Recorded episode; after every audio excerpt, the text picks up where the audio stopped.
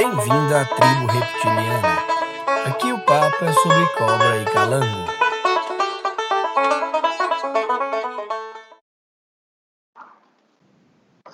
Fala galera, bom dia. Estamos aqui em mais um episódio da Tribo Reptiliana. Uh, eu, George Miller, acompanhado dessas duas figuras maravilhosas, uh, Renato Iabicu e Nicolas Fontana. Como é que vocês estão aí, meninos? Tudo beleza?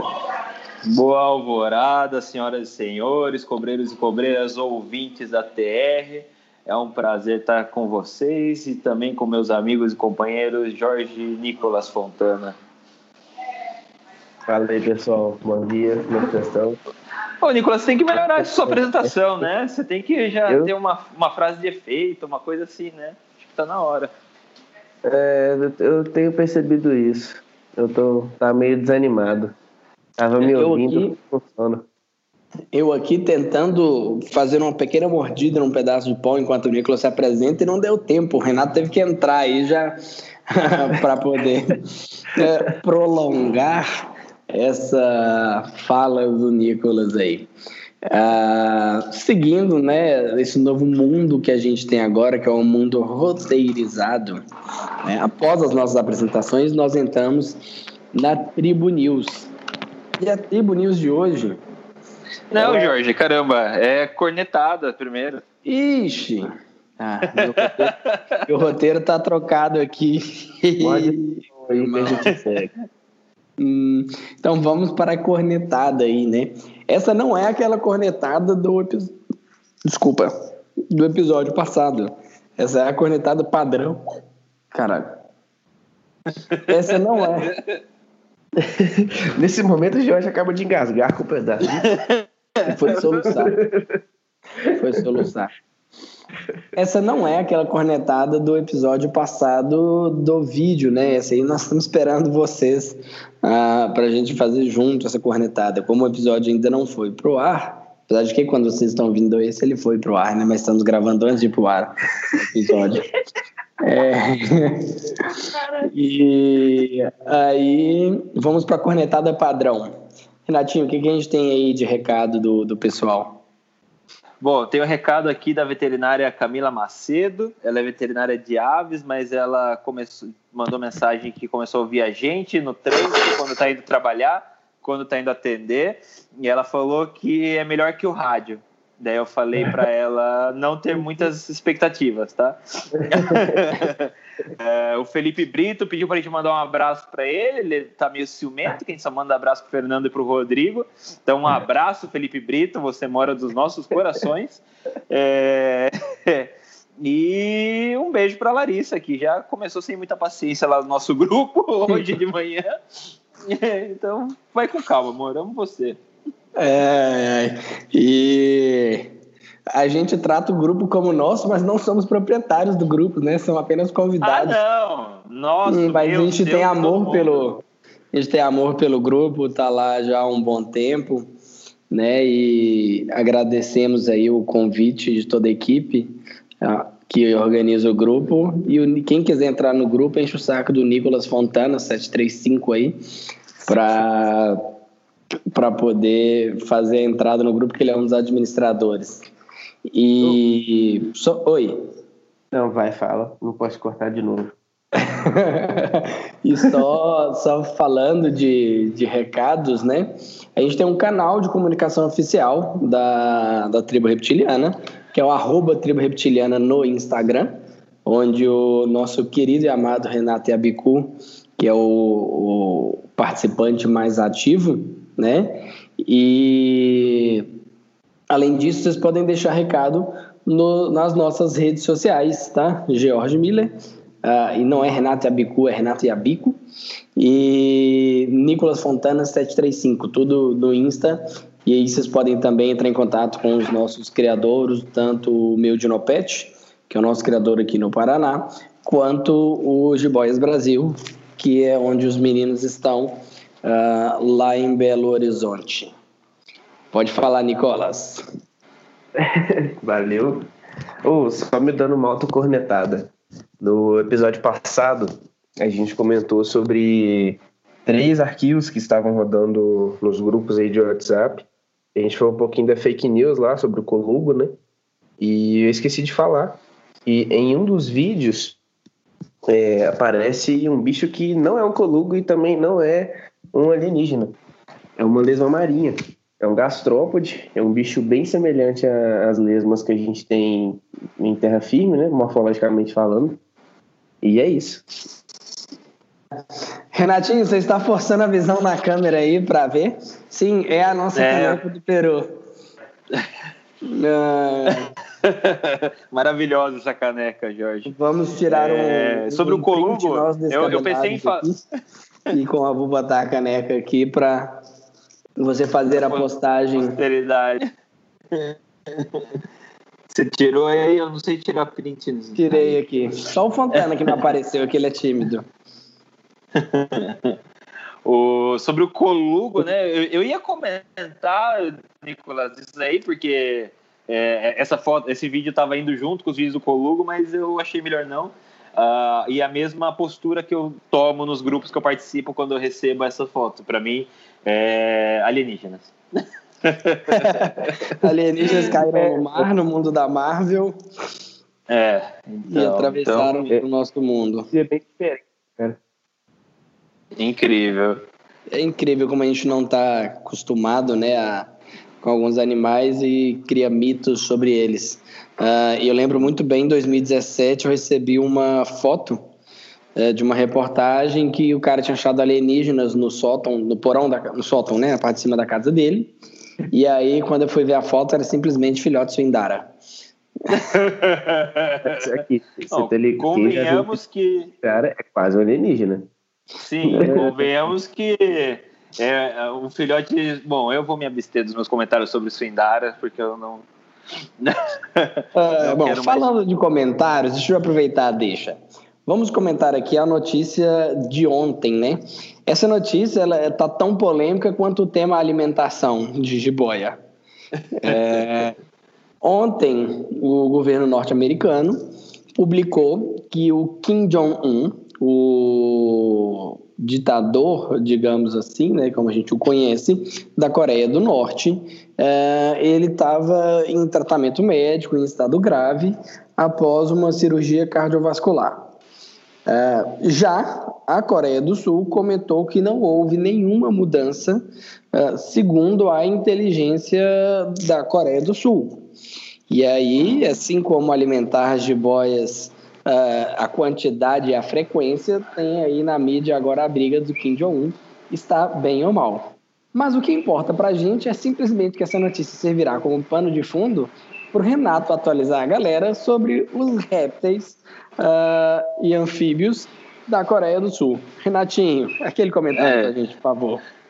Bom, Jorge, como sempre, as nossas notícias de política internacional é só uma desculpa para a gente falar dos répteis do lugar, mas é, igual as notícias da que vem da Coreia do Norte, né, sempre são duvidosas, sempre tem um, caráter ou de, de exagero ou de passar o pano mesmo.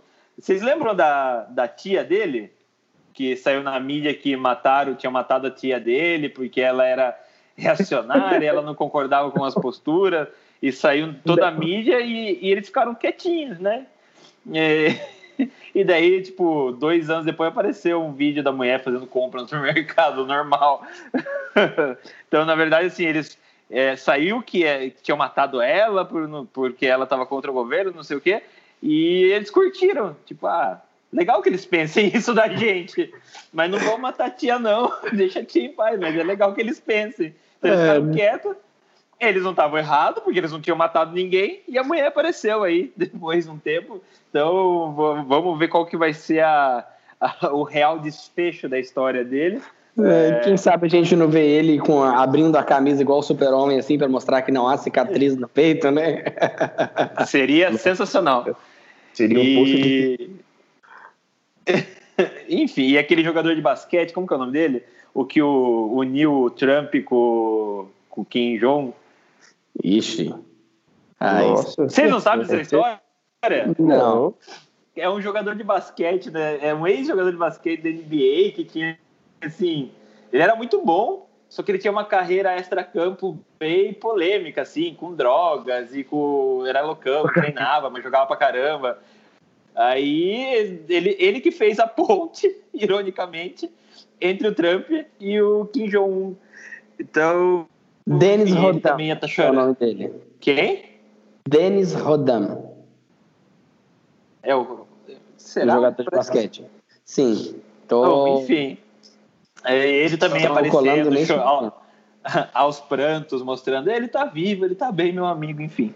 Ah, como todas as informações da Coreia do Norte, as informações também sobre história natural, biologia são um pouco conflitantes, então, na verdade, eu peguei o catado de Coreias, né? Eu achei uma referência dos répteis da Coreia. A Coreia tem sete espécies de tartarugas, um abraço pro Fábio, é, e um não abraço pro Jorge.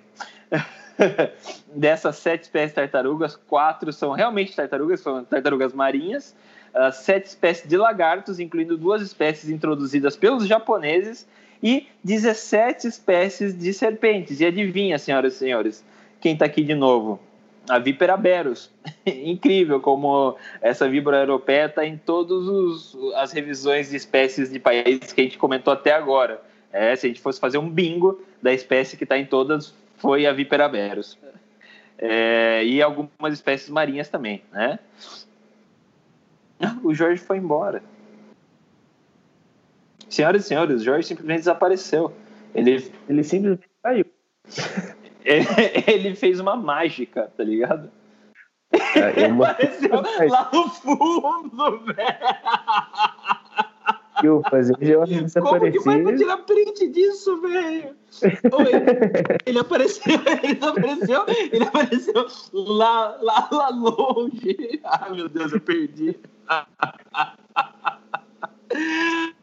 Meu Deus. Nicolas, você sabe que você tá perdendo.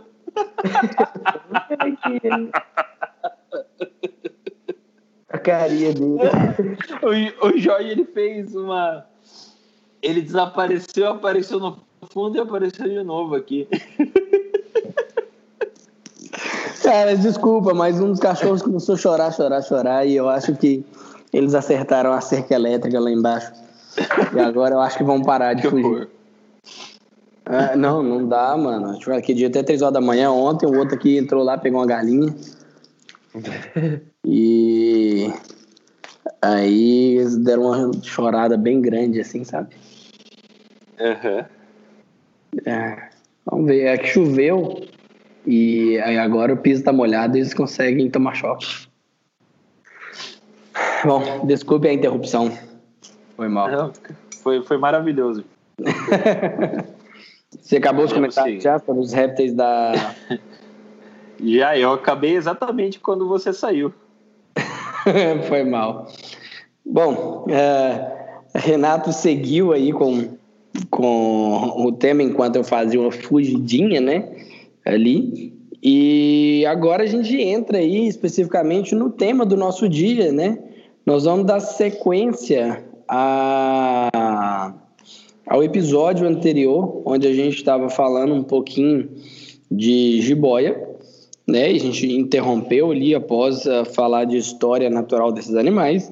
E hoje a gente vai comentar um pouco aí de das subespécies desses animais, um pouco da taxonomia da, das boas constrictor. E junto com essa taxonomia, nós vamos entrar algumas ocorrências, curiosidades, algumas coisas assim.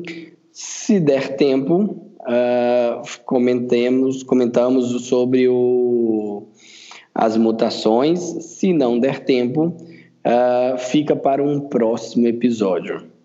Fechou, galerinha? Meus meninos queridos? Bom, beleza, vamos lá. Renatinho, entra com a sua introdução sobre taxonomia pra gente.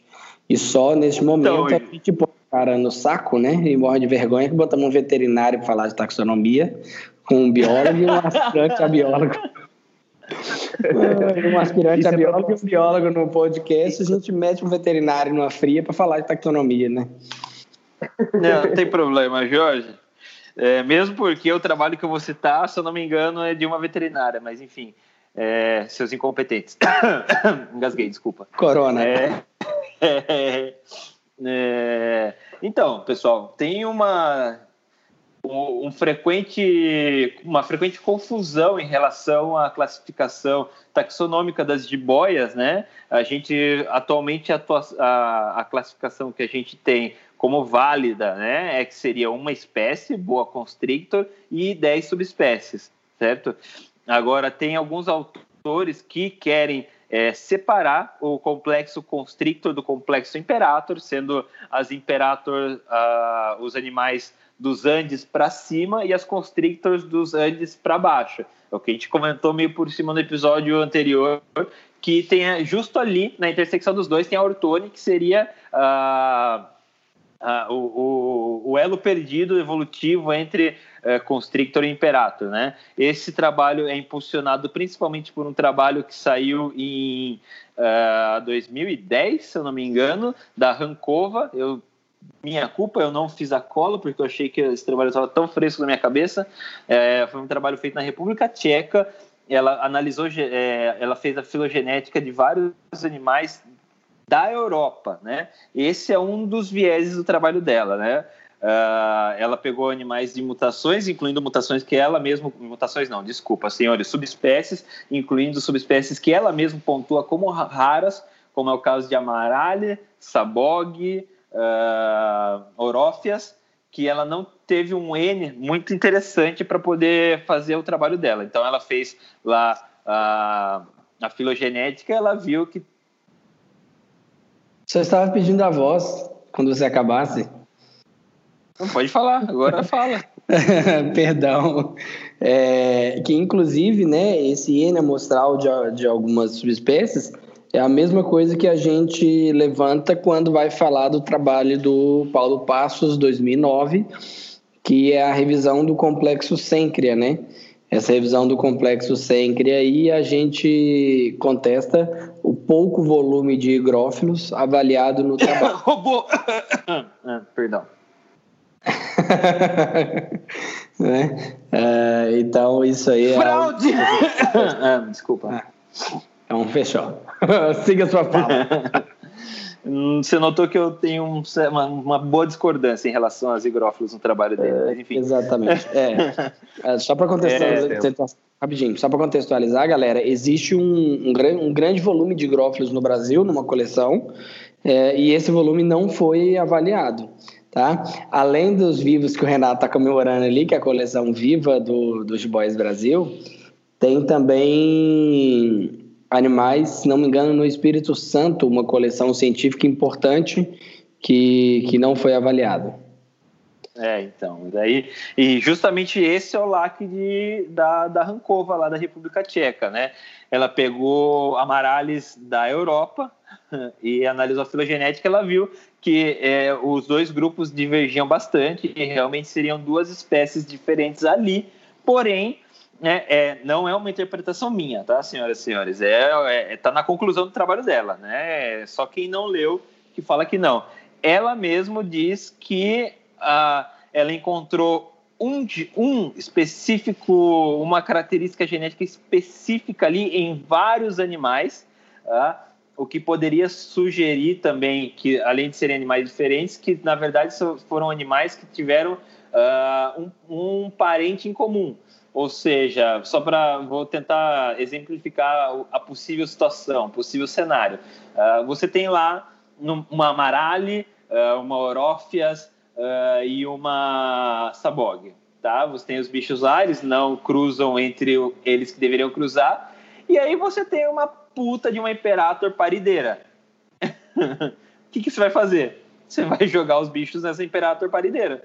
Então, provavelmente teve um bicho aí que participou uh, da, que participou da, da, linhagem desses animais, que esse bicho foi cruzado uh, com, essa, com, esse, com essa imperator, e era uma imperator, é, um, é um, uma característica genética de imperator, que ela encontrou em comum com todas as espécies, que pode ser esse um dos motivos que leva a, a essa tão boa diferenciação entre constrictor e as outras imperators, uh, que faz essa diferenciação, ou pode ser um fator realmente que esse bicho tenha sido misturado por aí. né? Uh, o trabalho é muito bom, o trabalho foi publicado numa, num, num, lugar bom e é um trabalho aceito por alguns autores, tá? Não todos, tá? Uh, e assim, só que tem esse viés muito importante, além do número desses bichos ser muito baixos, eram bichos nascidos na Europa, então não tem como ter certeza, 100% de certeza, uh, de onde vieram esses animais e da origem desses animais, tá? É, e outra, tem outra corrente também, que inclusive é a corrente que os criadores de jiboia estão usando agora, lembrando, criadores, não pesquisadores, uh, que é a divisão em três espécies, também com base científica, com base em análise filogenética. Eles, eles dividem em Imperator, que seria o norte dos Andes, para cima dos Andes ali, uh, Constrictor para baixo, até a Argentina, e aquela população que fica no México, quase encostando nos Estados Unidos, seria a população Sigma. Né? Então seriam três espécies uh, que geneticamente e morfologicamente são bem diferentes, uh, então eles também estariam dividindo em três espécies. Uh, inclusive, a, a primeira PAID, talvez a gente comente nesse episódio ou no próximo, é, é uma boa sigma. Leopard também é uma mutação encontrada em boa sigma. E essas são as três é, denominações, essas são as três teorias taxonômicas filogenéticas da, da, dessa, da, das jiboias, só que aqui nesse episódio a gente vai usar a nomenclatura que é aceita por todos os autores, que é a nomenclatura válida, uh, inclusive no ITS, que o Jorge pode explicar melhor. Explica melhor para a gente o que é ITS primeiro, Jorge, por favor. Você que me apresentou essa coisa maravilhosa. Você está sem áudio. Você continua sem áudio. voltou, eu entrei, voltei? É lógico. Voltou, voltou. Isso. Então, uh, o ITS é uma plataforma, uma plataforma entrega, integrada uh, de informação taxonômica. É uma plataforma internacional que é usada para taxonomia se ela está válida ou não, tá? E aí a gente pode até postar o, o link e o, uma fotinha do ITS, como funciona, e você chega lá no site e pergunta do bicho que você quer. Então, Uh, eu estou neste momento, vou botar aqui, por exemplo, boa constrictor e vou mandar pesquisar. E aí ele me dá se o nome é válido, se o nome não é válido, uh, as formas de escrever, por exemplo, uh, porque na sistemática normalmente o segundo nome ele a gente vai escrever com letra minúscula, né? porém, quando é homenagem a um autor, a uma pessoa em específico, o epíteto específico, que é o nome desse segundo nome, né? É, ele pode ser escrito em, com letra maiúscula. Então, ele vai te dar essas variâncias da, da escrita, que no caso de Boa Constrictor é aceito também com C maiúsculo, e ele te dá uh, o histórico daquele, daquela espécie, do gênero ou, ou da família. Então, uh, ele vai te dar quais os nomes estão válidos, né? E embaixo tem uma referência que vão, vai ser uma série de contextos uh, desse animal, uma série de artigos, né? Desse animal com alguns comentários, com uh, quando foi quando teve o, a última atualização aceita, isso tudo, tá? E algumas pessoas vão falar assim, ah, mas por que não usar o Reptile Database, que é uma outra base de dados uh, para isso? Ah, porque eu uso uma, um sistema de taxonomia internacional integrada, que é o ITIS, e além disso, de usar esse sistema internacional integrado, o database recorrentemente ele é indexado na nessa plataforma. Então, é uma plataforma que vai verificar e validar a taxonomia de todos os grupos, não só de répteis, como por exemplo o Reptile Database. Tá? Então, planta, ave, réptil, mamífero, qualquer nome científico que vocês quiserem consultar está lá e pode ser consultado também por nome popular, o que é bem legal. É, Jorge, só para falar disso aí, da, de por quem está usando o ITS ao invés do Reptiles Database e de outras uh, bases taxonômicas. Uh, senhoras, é, todo dia praticamente tem alguém, algum biólogo, principalmente, obrigado Nicolas e Jorge, uh, publicando revisões taxonômicas baseadas em tudo que vocês possam imaginar. Tá? Não tem como ficar validando isso toda hora, não tem como validar tudo, todo trabalho recente é uma validação, é impossível. O que, que acontece? O Reptile Database ele é abastecido somente. O ITS ele tem vários taxons que trabalham para eles e eles fazem e eles analisam essas convenções, analisam junto com, com com quem é para analisar e aí vai decidir se está válido ou não. Por exemplo, quando você coloca Boa Imperator no ITS, ele dá como inválido, porque não foi um, uma nomenclatura que foi validada por todos ah, as, os órgãos que trabalham com taxonomia, tá? Então tem uma pessoa que fica conferindo isso lá, tá? E para ele ser validado, ele tem que passar por uma série de, de protocolos, né? É, é, e o Reptile Database não. O Reptile Database ele só uh, publica o que abastece ele, né? Uh, é mais ou menos como se fosse a ONU, né? Não, não existe a ONU, não existe a OMS. A OMS, uh, ah, por exemplo, os dados de morte de coronavírus divulgados pela OMS, né? Não quer dizer que passou por um filtro. A OMS só publica o que foi abastecido por eles, tá? Então, por isso que tem a é, é, esses questionamentos sobre os números de mortes de coronavírus, o número de infectados por coronavírus da OMS, não por por causa da OMS, a OMS não vai lá e confere esses números, ela só vai lá e publica o que os membros da OMS abastecem. A mesma coisa é a ONU. Não existe a ONU. A ONU é um conjunto de países, né? É um conjunto de, de, de, de lideranças e aí é, é, o conjunto. É a mesma coisa o Reptile Database. Eles não vão publicar o que eles averiguaram, eles vão publicar o que for abastecido, ao contrário do ITS. O ITS não. O ITS sim é uma associação, é uma associação, não, é um grupo que faz essa validação e coloca lá como válido ou inválido. Então, por isso, a gente vai estar adotando aqui a nomenclatura do ITS. a sua carinha foi linda, Renato. é, eu estava aqui colando algumas coisas enquanto o Renato estava na fala. Eu achei que ele ia mais longe aí. E, uh, e foi fone, foi fone, foi fone. De repente ele parou. Uh, tava indo, indo e eu. De repente não, eu concluí meu raciocínio, pô. Você que não tava vendo. É, realmente não estava vendo. É, é. Bom, uh, dando sequência aqui. É, Você não bem... vai comentar nada? Calma. Ah. Acho que bem pontuado essa questão. Acabei de fechar o negócio que eu tinha aberto aí. Uh, bem pontuada essa questão de que o Renato colocou aí da, da taxonomia do, do ITES e Assim, galera, é, é sempre um tema polêmico essas questões de taxonomia, é, todas as revisões, tem um monte de regra para que isso aconteça. E a cada vez que a gente tem uma ferramenta nova, a gente tem uma corrida nova para rever uh, os grupos que estão divididos. Né? Então, as primeiras taxonomias que a gente tem, as mais antigas, são baseadas em fatores morfológicos, né? em comparação de um bicho com o outro. Então, vai olhar número de escama, formato de escama, tamanho, quantidade, é, isso tudo era olhado para diferenciar um animal do outro.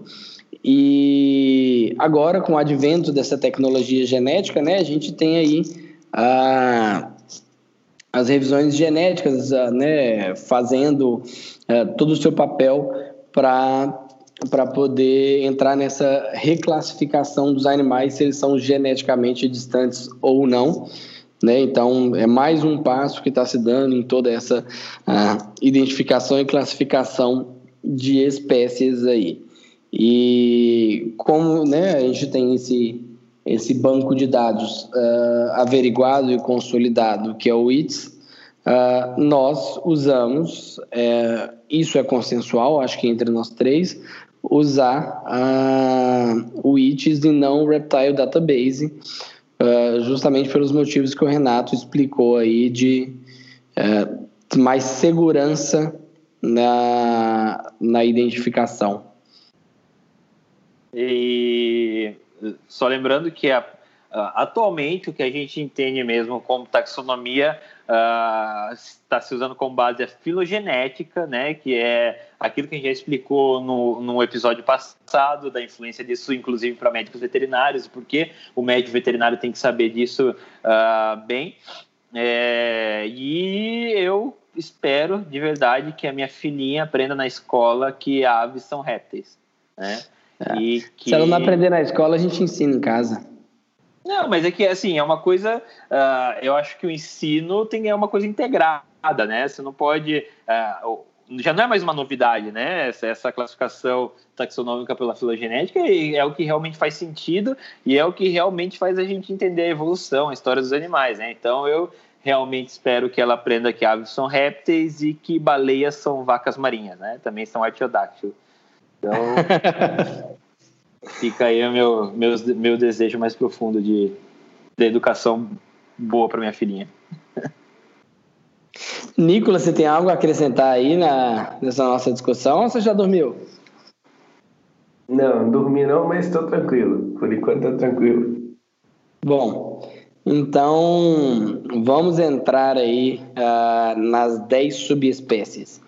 Uh, a gente tem que conceituar aí quem são essas 10 subespécies, né?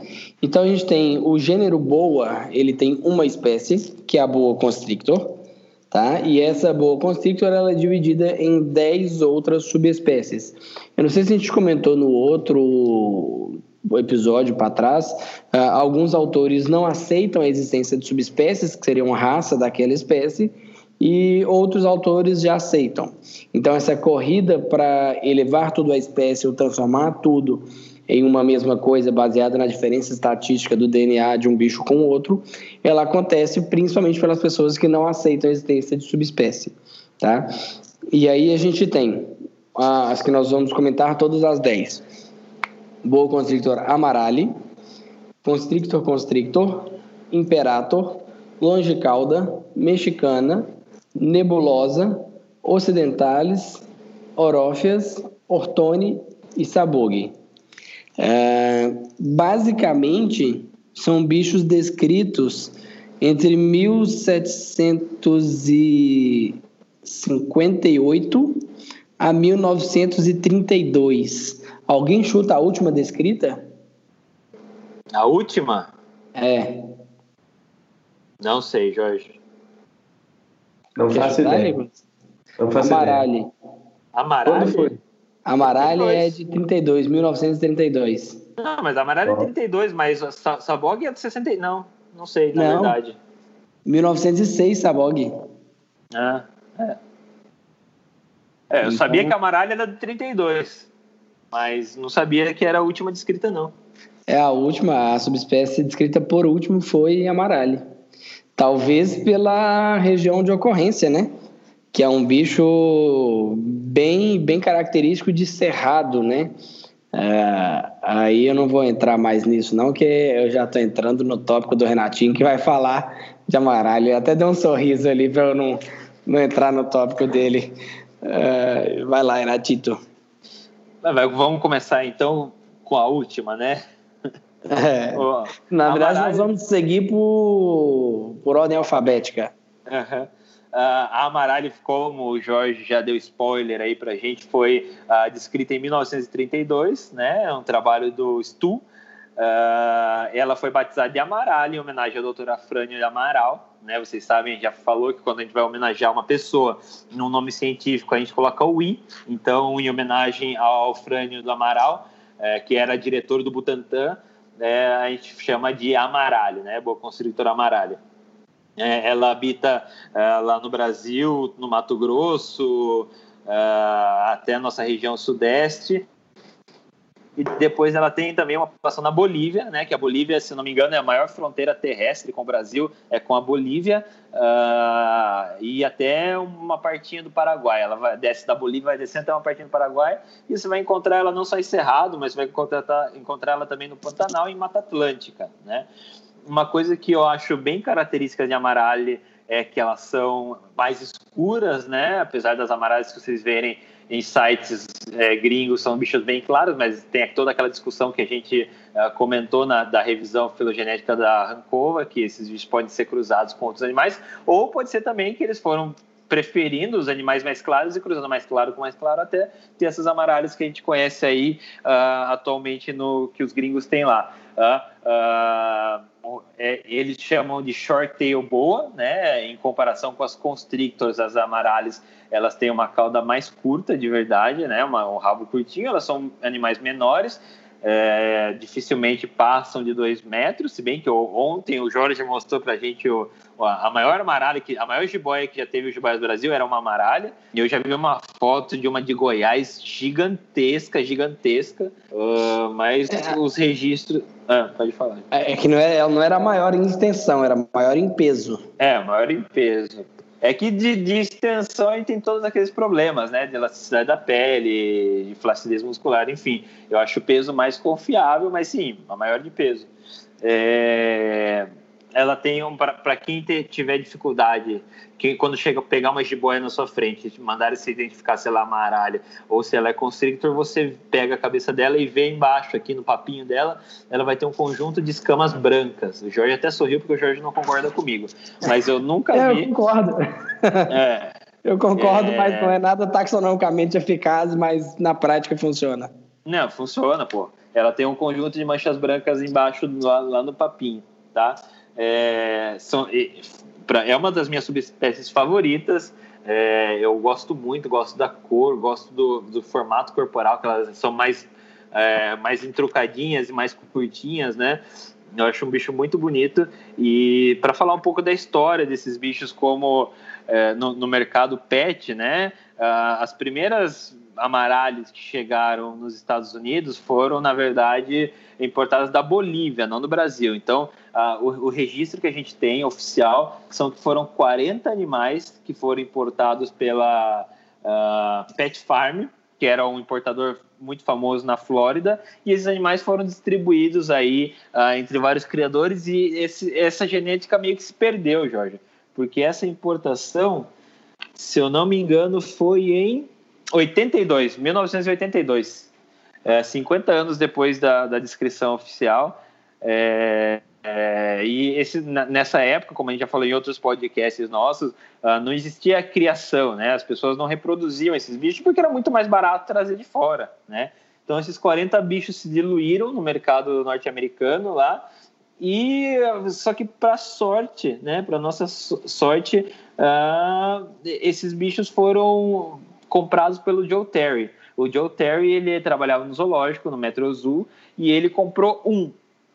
E, e ele manteve esse bicho, uh, não conseguiu localizar nem, com 100% de certeza nenhum dos outros 39 bichos que chegaram. Lembrando que a mortalidade nessa época também era muito alta, porque eram bichos uh, importados, em condições não tão adequadas de importação, uh, até que ele conseguiu uma jiboia que veio num carregamento de arara canindé, da Bolívia, ele conseguiu um, um, um, outro exemplar puro e cruzou esses bichos entre eles e batizou uh, o que eles falam de silverbacks. Tá? Então, a silverbacks, quando você lê a silverback, boa constrictor amaralho, na verdade é a linhagem da Bolívia, tá? que é aquele bicho um pouco mais claro, com, com, as, com a com a marcação mais evidente, é um bicho mais marcado, né? e aí essa é uma das linhas de amaralho que tem lá fora, dessa linha chegou na Europa, enfim. Né? A outra linha, que é o que a gente comentou, é, que é a Danish Line, né? É, ela chegou na Alemanha através de um professor da USP é, de, de, São Paulo, que levou para a Alemanha esses bichos, e, e, ele levou um grupo de animais, né? E eram bem diferentes da, da, das bolivianas, eram muito mais escuras, né? Para vocês que conhecem as amaralhas brasileiras, a gente vê que esses bichos são muito mais escuros do que os bichos que aparecem lá fora, que, que geralmente são as bolivianas, né? São dessa linhagem do Terry de boliviana. Né? E eles, ele foi, foi cruzando esses bichos e essa é a outra linha. Então, essas são as duas únicas linhas de, de boa constritora amaralha que se conhece lá fora, e todos esses bichos que a gente conhece hoje são, na verdade, é, filhos e descendentes diretos dessas duas, desses dois cruzamentos. Tá? É, outros cruzamentos são desconhecidos ou impossíveis de validar. Assim, fico até sem palavras aqui para para dar sequência na fala, né, do, do Renatinho, porque bem completa. E eu vou entrar. Você quer comentar alguma coisa aí, Nicolas de Amaralha? Vamos querem abrir para a gente comentar cada bicho? O que, que, vocês acham aí? Cara, tá, pode ser, pode ser, pode ser. Como assim? É, e só que vocês comentarem questão de tamanho, de peso, O, para quem nunca viu uma amaralhe, é, normalmente são animais é, menores em tamanho quando comparadas a constrictor, tá? O Jorge comentou aí de um, bicho que zerou a balança lá no, no Rivais Brasil. Provavelmente era um bicho bem menor, uma amaralha de 35 quilos é um bicho bem menor em comprimento do que uma constrictor de 35 quilos. São animais um pouco mais curtos, um pouco mais socadinhos. É, o, eu acho que eu recomendei no último episódio, se eu não recomendei, uh, vou deixar aqui na, na descrição o vídeo do Tony Rodrigues, né? É, para a galera poder ver aí a que ele deu o nome de Catarina, né? Que é essa amaralha aí, que é uma amaralha gigantesca. Uh, não se enganem, uh, o Nicolas se enganou, ah, o bicho é pequeno. Ah, vai, Renatinho, Não, pode, pode seguir, depois, depois eu só falo, eu, falo, eu só queria avisar de novo, desculpa. É, tranquilo. É, o Nicolas falou assim: Ah, o bicho é pequeno, olha só. Aí eu falei assim: Nicolas, lembre, ele tá arrancando do espaço de uma gaveta de armário. Então vocês vão aí no armário de vocês, meçam uh, o vão que tem a gaveta para vocês terem noção da altura do bicho, né? É, tinha ali pelo menos uns 20 centímetros de 30 de altura uh, esse bicho. É, o, é, negócio bacana de pontuar sobre amaralho também, para quem gosta da, da subespécie, de história natural, de saber os hábitos do bicho naturalmente, é, existem alguns vários dados tipo, extremamente interessantes, principalmente do pessoal da Universidade Federal do Mato Grosso, Mato Grosso do Sul, onde os estudos com esses bichos estão um pouco mais avançados, é, da sazonalidade na alimentação dos bichos. E normalmente são bichos que na metade do, em, o ano divide meio que em dois para alimentação. É, em uma parte do ano, os bichos comem muito mais mamífero e outra parte do ano, próxima primavera, os bichos comem muita ave. Um dado bem legal. Tá, eu, eu só queria completar uma coisa aqui que estava no meu roteiro. Uh, tem outra linhagem de amaralho, mas eu vou explicar por que, que eu não falei do, dessa linhagem foi, anima, foram, animais, foi, foram animais importados por Lloyd Lenk, né? E ele trouxe várias jiboias do Brasil para os Estados Unidos uh, nos anos 80 e, e alguma delas eles falavam que eram uh, amaralhas, denominavam como amaralha. Uh, essa, essa linha eles chamavam de Brasília Amaralha ou King Amarales, né? Seriam as amaralhas rei, né? O Bill Bilknap, seria outras, outras denominações, tipo Amaralho Supremo, alguma coisa assim, uh, que são os bichos que a gente viu, que a gente estava comentando, que parece os bichos do Nordeste, que a gente tem a 36, 37, 38, 39, né? Então, provavelmente eram constrictors, só que menores, daí ele falou, ah, menor deve ser uh, trouxe como Amaralli e o próprio Vini Russo no livro dele fala que é, muito provavelmente esses bichos não eram Amaralli de verdade, então os criadores de localidade não consideram uh, essa linhagem do Lloyd como verdadeiras uh, Amaralhas. Sim. Oh, eu lembrei aqui também agora, só para levantar mais uma polêmica, é, sobre a, a, utilização de caracteres morfológicos para classificação né, e da, das fragilidades. Você comentou aí da, que toda amaralha tem uma manchinha branca embaixo do. na área ali do papo, né? Comentei, é... não, constatei. É, uma é, constatação nada científica. Nada científica, Como não? mas. Não, então, aí que eu, que eu vou comentar. É... Isso pode ser uma característica populacional. Normalmente aqui a gente tem acesso a bichos de Minas Gerais, São Paulo e áreas próximas, né? Então, nessas populações, eu nunca vi uma amaralha que não tem essa mancha. Só para comentar disso daí, é, existem alguns relatos pessoais de bichos vindo de Rondônia, região que em tese ocorre em constrictor, de bichos com manchinha branca. O que, que o Renato tá fazendo, cara? Para vocês, vocês não conseguem ver aqui, né? Mas Ainda não conseguem. Tá, iremos transmitir em live qualquer dia desse. Tá matando mosquitos. Pernilongo, velho. Dengue, tenho medo, mano. Bom, voltando, é, bichos de Rondônia com essa manchinha branca que o Renato comentou também. Então, mostra um pouquinho da, da divergência, né? Entre essas características morfológicas que às vezes a gente usa para classificar, ainda que localmente. É, e eu só penso que aí, assim, a fala do Renato é que todo amaralho tem a mancha, e não todo bicho que tem a mancha seja amaralho. Apesar Sim. do Renato achar que todos os bichos com a mancha têm amaralho. E, uhum. e aí, mas assim, a gente não vai usar um caractere para definir uma espécie por inteira, a gente tem que usar vários caracteres, então tem que olhar tamanho de escama, contagem de escama, e cara, dá trabalho para fazer esse negócio de contagem de escama. Inclusive no livro do, do Vini Russo, ele recomenda fazer na muda e não no animal vivo, porque realmente é mais fácil fazer na muda, né? Porque na muda não vai sair andando, você consegue marcar e contar uh, certinho. Para quem não entendeu o que o Jorge está falando, a gente tem um método clássico para identificação de serpentes, que é a folidose, que é a contagem de escama. É, existem é, padrões que a gente utiliza. Cada, o, na verdade, quando você olha para um bicho, a gente pensa que é tudo escama. Você olha, ah, o bicho é todo escamado. Mas a verdade, quem trabalha com taxonomia analisa cada pedacinho dessas escamas e a morfologia dessas escamas. Então, determinados bichos é, têm alguns padrões que são métodos de classificação. Número de escama dorsal, número de escama ventral, formato, é, e cada escama tem um nome de acordo com a posição que ela tá, é, é bem complexo assim. Acho que dá um episódio inteiro só para tentar explicar a folidose para a galera aí.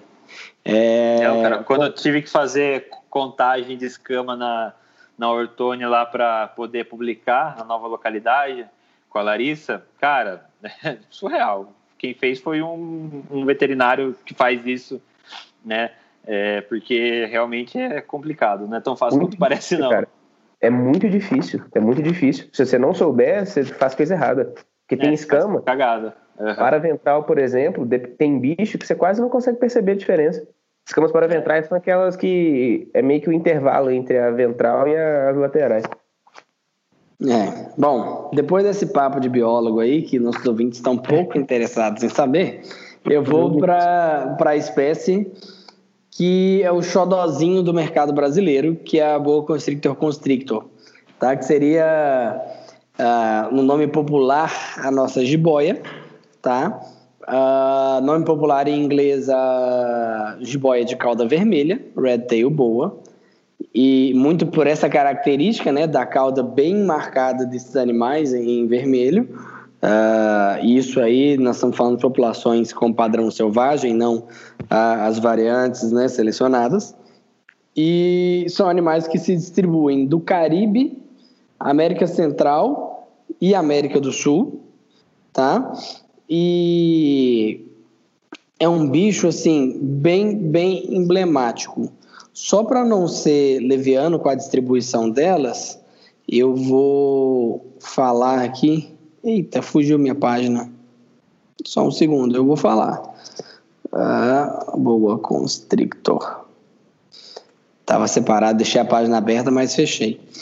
Ah, é um bicho que foi descrito em 1758 por Linneu, tá? E a, a distribuição desse animal, ela vai uh, México, uh, Belize, Guatemala, Honduras, El Salvador, Nicarágua, Costa Rica, Panamá, Colômbia, Venezuela, Guiana, Guiana Francesa, Suriname, Peru, Bolívia, Brasil uh, e Argentina e Paraguai, tá? Uh, aí entrando, né, como um bom constrictor de uma maneira geral, uh, um bom constrictor constrictor, né? E aí, só que assim, algumas localidades dessas é praticamente relevante o aparecimento desses bichos. Então, se a gente pegar, por exemplo, a Argentina, você não tem hoje em dia mais distribuição natural de constrictor constrictor. Né? Você vê da Argentina somente ocidentales. E aí a gente pega, por exemplo, no Brasil, ele tem uma distribuição bem grande, esse bicho. Uh, basicamente, quase é, ama, bioma Amazônia, Caatinga. Então a gente vai pegar ali da floresta amazônica, ela dá uma volta uh, no Nordeste e vai descer uh, no litoral brasileiro até Rio, mais ou menos. Tá? Então a gente tem populações no Rio uh, ainda de, de constrictor na Mata Atlântica. E aí a gente pega, imaginando um grande mapa do Brasil, então pega região norte, nordeste, desce no litoral do sudeste, e, enquanto a área de cerrado, né, do que seria o interior, Mato Grosso, Mato Grosso do Sul e Minas Gerais, São Paulo, você tem uma outra distribuição ali, que é uma distribuição de amarale, tá? É uma, uma distribuição bem ampla desses bichos e o que dá para a gente uma diversidade enorme de padrões de cores e manchas e possibilidade de trabalhar aí genéticas diferentes desse animal. Uh, vocês querem fazer algum comentário de boa constrictor constrictor? É, aí eu acho fantástico o bicho. I love it. Eu acho que o Nicolas quer fazer vários comentários em relação às localidades de Boa Constrictor. é, é, localidade é o episódio que, né, o penúltimo episódio aí, essa diferença de localidade e, e morfe, né? Eu, se não me engano, vai ser o penúltimo episódio antes desse. E. Então, hum, eu... Solta para nós. Que ódio, cara. Mas tá, enfim, vou fingir que eu não fiz isso. Mas, uh, ah, para mim, o principal comentário desses bichos, é que a minha percepção, é a, a localidade nordestina. É, os meninos comentaram aí, a gente já falou um pouquinho em alguns episódios passados. Para mim, a mim, de acordo com o que eu já vi, esses bichos, os bichos nordestinos apresentam uma grande diferença para todo o resto do complexo, principalmente no que tange a, a reprodução. São bichos que sempre, sempre vão parir um número muito maior de filhotes e os filhotes nascem muito menores quando você compara a bichos de origem, tipo, norte do Brasil. E, cara, são bichos, assim, incrivelmente lindos. É, existem alguns padrões que a gente já conhece, tipo reverse stripe, né? E alguns animais que também. Que possivelmente eram as amarales lá do, do Lloyd. Sim, sim, sim, também. Inclusive, essa é a nossa briga, né, cara? No, quando a gente começa a falar de, de seleção de locality. É, Brasil é um país gigantesco, então quando os caras falam, ah, esse bicho veio do Brasil, provavelmente tem muita mistura lá fora. E essas, para mim, essas amaralhas não tem nada de amaralho, na verdade. É, para quem conhece os bichos daqui do sudeste do Brasil, são animais muito diferentes. Eu, eu não vou falar que 100%, né?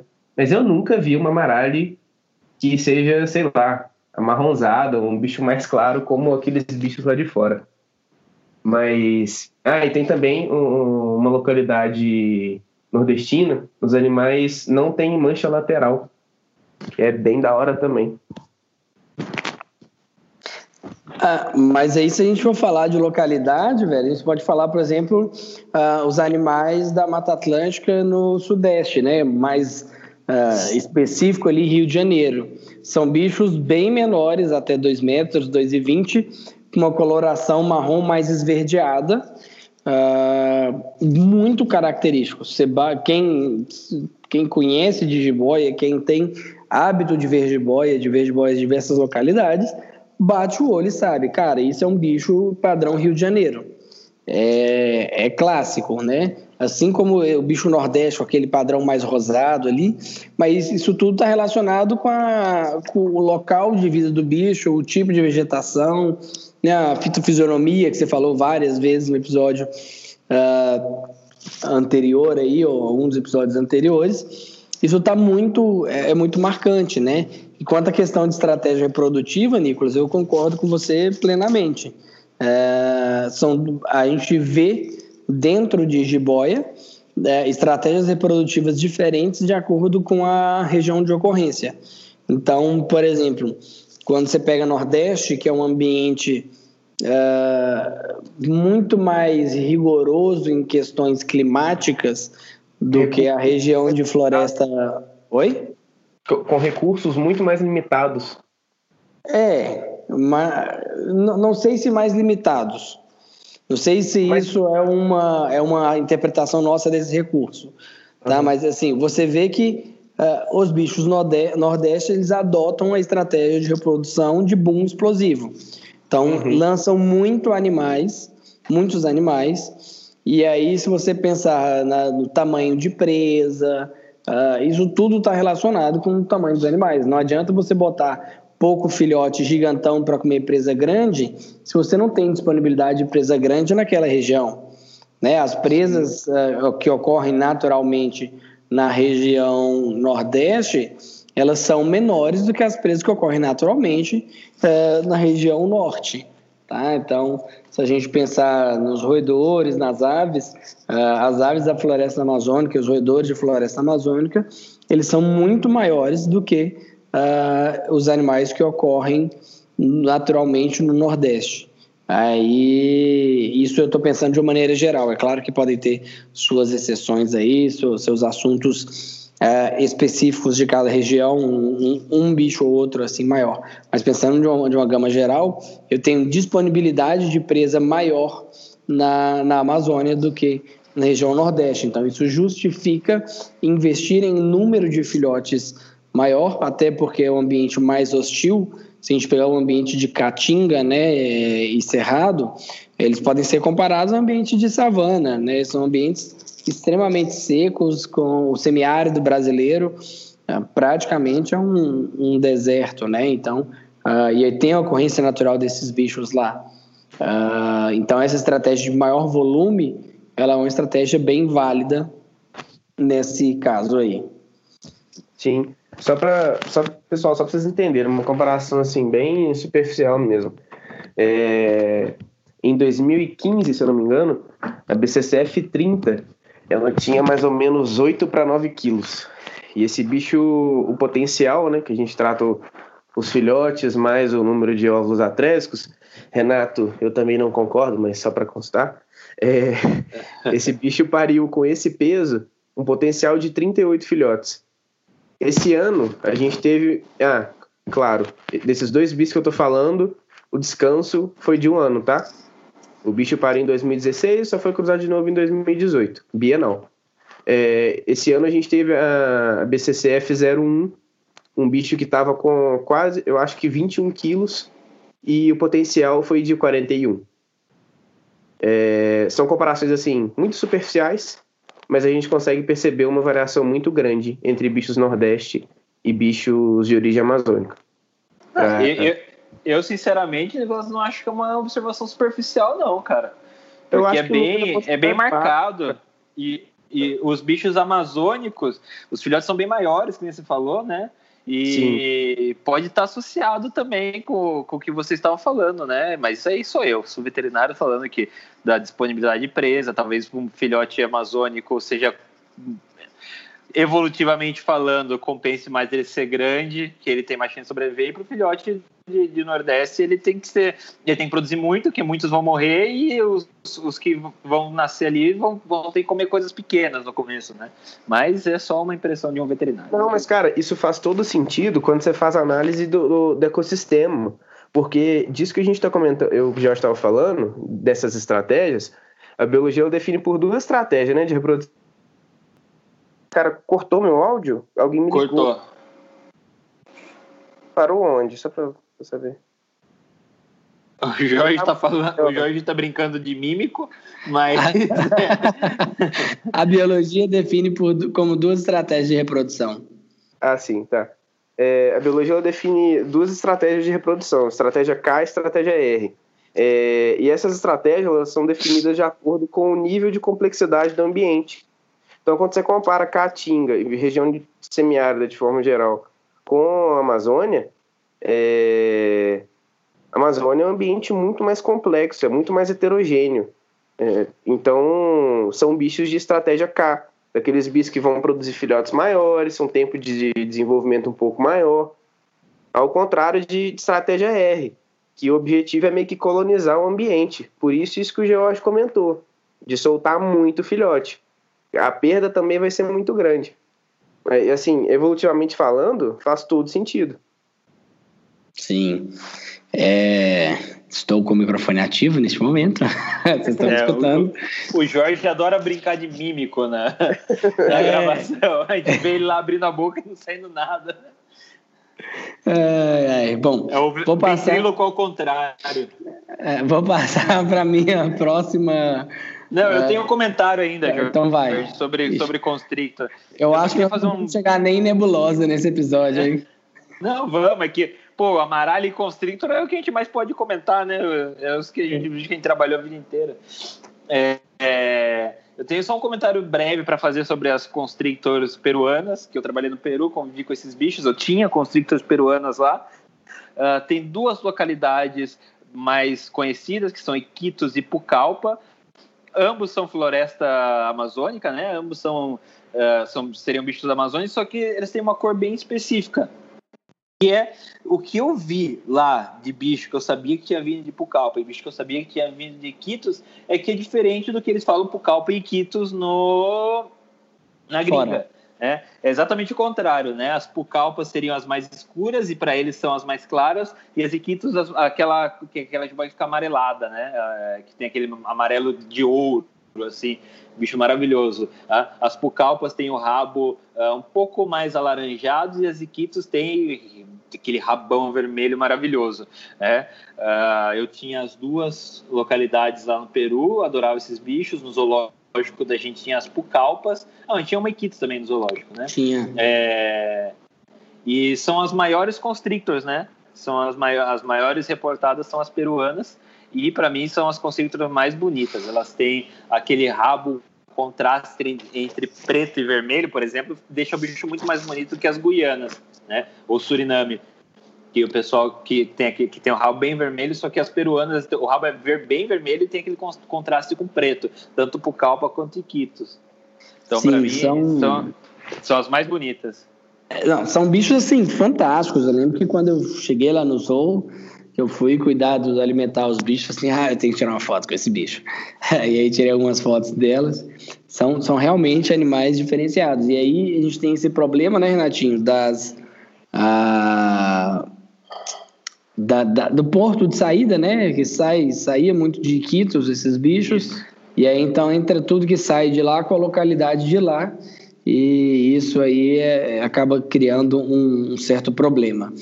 E só para contextualizar, enquanto eu estava no Peru, Renatinho foi para Iquitos, né? para poder buscar um otorongo. Cara, que dia fantástico. Ah, e aí o Renatinho foi buscar esse otorongo e falou assim, e aí as jiboias? Assim, nenhuma jiboia, não vi nada. Cara, super frustrado, porque eu fui pra Iquitos, a gente foi pegar essa onça pintada. Só que foi um puta trampo, o bicho tava numa ilha, cara. E a gente tem que cruzar, acho que era quase uma hora de rio num barquinho. Barquinho mesmo, cara, é barquinho. Não é barco, sei lá, alguma coisa. Um barquinho de três pessoas e uma onça, velho. Uma onça de 60 quilos, uma onça adulta, né? E foi, foi um trabalho bem, bem difícil lá. E, cara, nos dois dias que eu tive livre para procurar o bicho, eu não, não achei. Não achei nada. Nada, nada, nada, nada. E eu tava numa época boa. É. Nada. Não, não vi.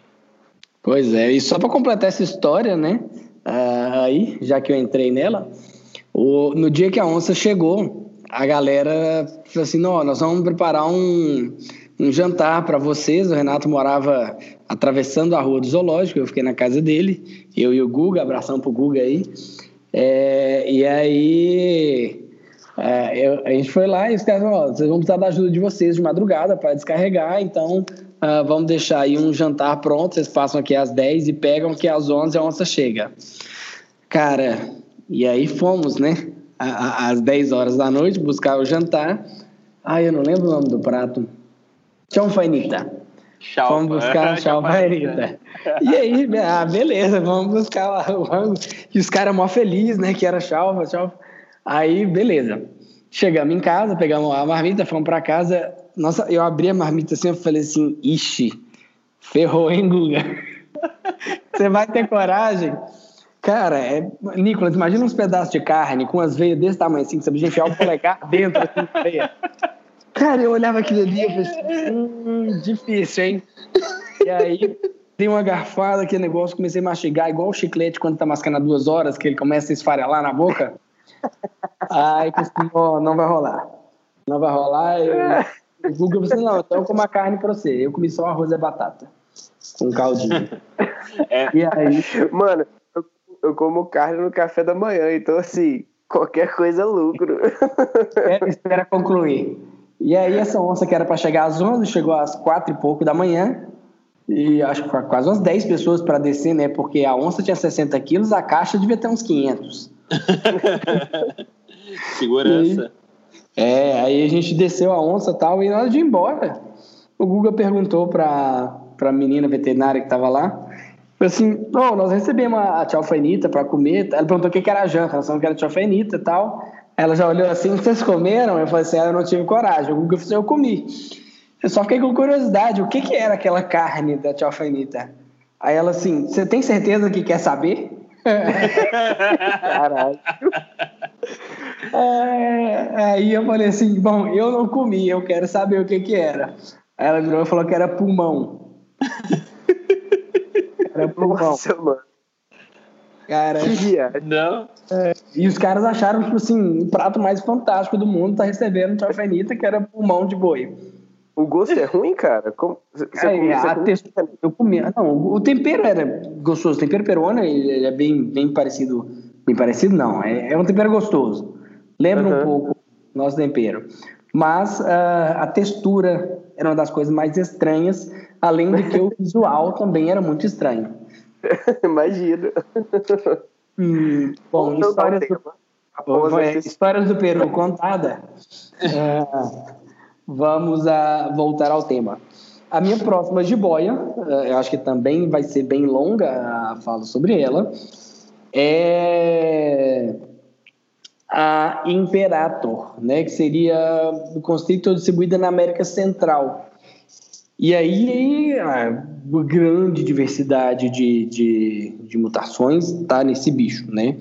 Uh, Imperator a gente tem distribuição na, no México, uh, na Colômbia, uh, Panamá, Nicarágua, Honduras, Belize e Equador. Tá? A localidade, o espécime tipo é do México. Então o bicho vai correr bem ali na área da América Central e desce um pouquinho aqui na, na América do Sul. E aí, quando a gente fala de, de Imperator, é, é, bem importante a gente falar do que vai ser talvez o próximo episódio, né? Dependendo de como a gente der sequência nesse aqui, é, as mutações, né? Então, esse bicho, por exemplo, a gente vai ter aí uma gama de mutações enorme, talvez a gente discuta algumas delas aí, uh, mas é bem, bem conhecido no mercado pet, um bicho menorzinho do que a nossa jiboia, uh, reproduz mais rápido, pelo menos em teoria, e, e tem uma série de, de diversidade aí, uh, de padrões de cores e manchas bem determinados. É, é, reproduz mais, mais rápido e mais fácil, né, Jorge? Sim. Porque, é, é, só, pra, pra, só para contextualizar um pouco, Constrictor é para baixo dos Andes, Imperator para cima dos Andes e a, os lugares onde ocorre Imperator são mais abertos à importação e exportação uh, do que os lugares que ocorre Constrictor. Tá? Por isso esses bichos ocuparam muito mais fácil o mercado lá e também a facilidade de reprodução dos bichos uh, favoreceu muito que esses bichos começassem a ser produzidos lá e começasse a acontecer a seleção, a seleção uh, genética desses bichos em ambiente controlado, como PET, né? É, e a, o, volume de importação de Colômbia é muito grande. E eles têm farms, eles têm uh, exportadores de animais capturados. Então, quando aparece uma mutação lá, é muito mais fácil dos gringos terem acesso do que quando aparece aqui no Brasil, ou na Argentina, ou enfim, aqui para baixo dos Andes. Sim. É, é, esse acesso ao mercado externo popularizou muito mais esse bicho, junto com a, a facilidade de reprodução, né? E aí, quando a gente fala de facilidade de reprodução, a gente é, é bem visível, né, que esses bichos reproduzem de uma maneira muito mais uh, promíscua do que uh, as nossas jiboias, né? Por exemplo, a gente tem algum, alguns híbridos com de Imperator aí ao redor do mundo, né? Já vi foto de Imperator pegando sucuri. Então, assim, é um bicho bem promíscuo mesmo. É, posso passar para minha próxima jiboia? Alguém quer comentar de Imperator alguma coisa aí? Ô, louco, Querem Jorge, guardar você, você vai falar dois segundos só da, da, da jiboia mais comum Cara, então, eu queria falar um pouquinho para a gente explorar bastante a, as padrões de cor e mancha, mutações lá embaixo. Ah, cara, é, vai ficar para outro episódio. Muito... Vai ficar para é. outro, vai ficar outro. Tem muita é, coisa para falar. Melhor. Tá? Bom, então vamos lá, vamos uh, destrinchar mais a Imperator aí. É... O que, que vocês querem aí já começar destrinchando dela? Eu queria falar só que uh, tem duas populações bem conhecidas, né? Uh, que são as Colômbia e a Central América, né? Você vai ver Colômbia e CA. Toda vez que você vê um CA no nome de uma jiboia, é Central América, né? Uh, as CA são animais menores, são bichos ou de lugares isolados ou de ilhas, uh, enfim. É, geralmente, quando vocês falam CA, é, remete às Nicarágua, né? mas na, todas as América Central são referidas como CA e são bichos pequenininhos, geralmente bichos insulares. Eu estou falando de bicho que é adulto é 2,5 kg, 3 kg. Tá? É bem marcada essa diferença. E as Colômbias são as Red Tail Boas, uh, só para fazer o paralelo, as Constrictors ele chama de True Red Tail Boas, porque tem o rabo vermelhão. As Colômbias são. É, as Colômbias têm aquele rabo meio amarronzado, que lembra um vermelho, uh, mas também um bicho muito bonito. E, e cara, eu adoro Imperator. ah, eu sou mais fã de Constrictor. Cara, eu, eu tenho um amor dividido aí. Nicolas. E aí, Nicolas? Cara, primeiro eu fico pensando nessas questões aí. Eu tenho uma dúvida sobre Imperator em relação à promiscuidade. Mas eu fico pensando, Será que o bicho reproduz mais facilmente mesmo? Ou será que o nível de experiência que a gente já tem com esses bichos é muito mais alto em relação ao número amostral que é exportado da. Cara, eu, eu, eu já pensei nisso também, só que vários, várias coisas levam a crer que o bicho realmente é mais prolífero mesmo. Por exemplo, as primeiras albinas que chegaram é, do, do Peter Cal lá eram capturadas na natureza o cara reproduziu e em F1 ele já tinha filhote com 18 meses copulando, é, parindo, né? Desculpa, é. filhote de 18 meses copulando. Então era F1 ainda ali. Agora F1 de Constrictor, cara, não é fácil assim. Não, nem Agora, mas, e, assim, só uma outra coisa, nós não estamos falando de um cara com 20, 30 anos de experiência em jiboia, né? Foi a primeira jiboia que ele teve. Exatamente. Naquela época era um bicho, o primeiro bicho, e ele botou para reproduzir de uma maneira que hoje ninguém faz mais, que é fazer um bolão reprodutivo, juntou todos os machos, todas as fêmeas ali. E já viu que isso não é um resultado, não dá, não dá tanto resultado quanto fazer no individual controlado. Sim. Né? Então, assim, era um cara sem experiência, fez teoricamente errado, né? Que é o para as visões modernas hoje ele fez errado e mesmo assim ele conseguiu tirar com 18 meses estava copulando. Não, e ele mantinha, era, era um, um aquarião grande e ele mantinha vários bichos juntos com uma lâmpada infravermelha acesa 24 horas no porão. Assim, faz isso com uma constrictor pra você ver quando você vai produzir Nossa ela. Senhora, mas nunca. Então, então assim, uh, esse é um dos exemplos que a gente tem que Constrictor é muito mais prolífico. É, é, Constrictor não, que Imperator é muito mais prolífico do que Constrictor, né? Uh, e talvez isso tenha popularizado tanto. Talvez a gente tenha muito mais dado desses bichos hoje porque realmente eles produzem mais e não seja o contrário, entendeu? Uh, eu acredito, eu acredito nisso porque várias, várias espécies. Você pega Imperator, não, não precisa ter experiência, tá? Para cruzar. É igual Corne. Corne, você tem. A única necessidade de experiência seria incubação. Porque corne, para cruzar, você botar junto qualquer época do ano, se você piscar, o bicho está cruzando. Cara, eu brinco que reproduzir corne é mais fácil do que reproduzir camundongo. Sem sacanagem. Eu, eu também acho. Só que assim, tem a questão da in, reproduzir não, cruzar, tem a questão da incubação. Corne também é. perdoa muito na incubação, mas a pessoa tem que incubar, tem que saber. Uh, mas assim, Uh, Imperator, mano, para mim é um bicho com uma reprodução muito, muito, muito, muito maior, assim, incontável vezes maior do que as Constrictor. E o potencial é grande, né, cara? Bichos pequenos parem muitos filhotes. É, é mas aí eu, eu já acho que isso seja processo de seleção. Eu já acho que assim, a gente tem inúmeras gerações, a gente está falando aí desde a década de 70, 80 reproduzindo esses bichos, uh, e não no mesmo tempo que a gente reproduz constrictor, com 5, 6 anos para maturidade sexual. Os caras é. com um ano e meio, dois, estão 3 anos no máximo, tem. Então a gente tem muito mais gerações e isso foi selecionado. Eu acho que, que esse, esse volume de produção para animais pequenos, para mim, é um processo de seleção artificial que já foi feito e aí meio que sem querer e, e foi bem trabalhado. É, mas tem outro jeito da gente pensar também, é que talvez não é. Eu prefiro pensar assim: não tem um bicho que é mais fácil ou mais difícil. Uh, mas talvez para reproduzir Imperator seja muito mais parecido do que reproduzir outra serpente do que Constrictor, né? Talvez o gatilho da gente produzir Constrictor ainda esteja aí para ser descoberto e se Deus quiser vai ser descoberto no Giboias Brasil. Não, vai ser descoberto aqui. é, nós vamos botar aqui no Dinopet para poder fazer.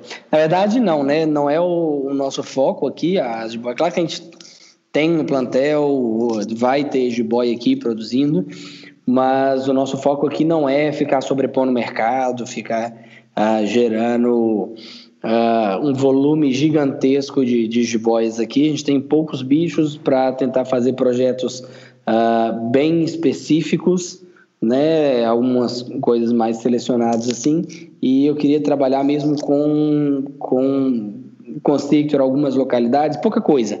A nossa estrutura é para ser para bichos menores. Sei. ano que vem tá o Jorge 50 mil filhotes de BCC. Quem me dera. É, é. Ah, a gente vai trabalhar porque, querendo ou não, é, o constrictor é um animal né, que a gente tem acesso mais fácil. Mas, por exemplo, o imperator, se a gente conseguisse, é, é um bicho melhor para manter aqui por, por, essa questão de tamanho.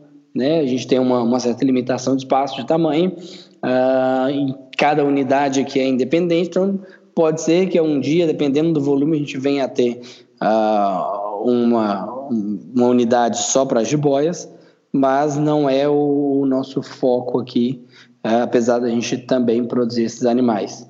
E de Imperator, eu estava olhando aqui, a gente esqueceu vários padrões de, de comentar aqui no pro, pro próximo episódio, tá?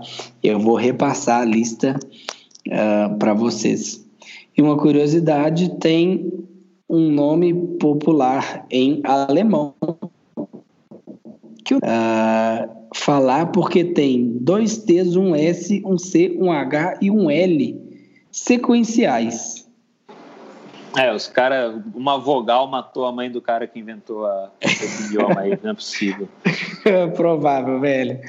Ah, tem uma, duas, três, quatro vogais. Só letra aí, cara. A B G O T T S C H L A N G E. Nossa, acho que nem o Renato Bêbado fala isso. Cara, isso é mais ou menos assim, igual. Já viram aqueles livros de pássaro? Né? Identificação do canto da ave, KKK, JD. Bioacústica, né? É. É, eu não sei como é que os caras conseguem fazer. Agora, em vez de ler isso, você assovia isso aí que vai dar certo.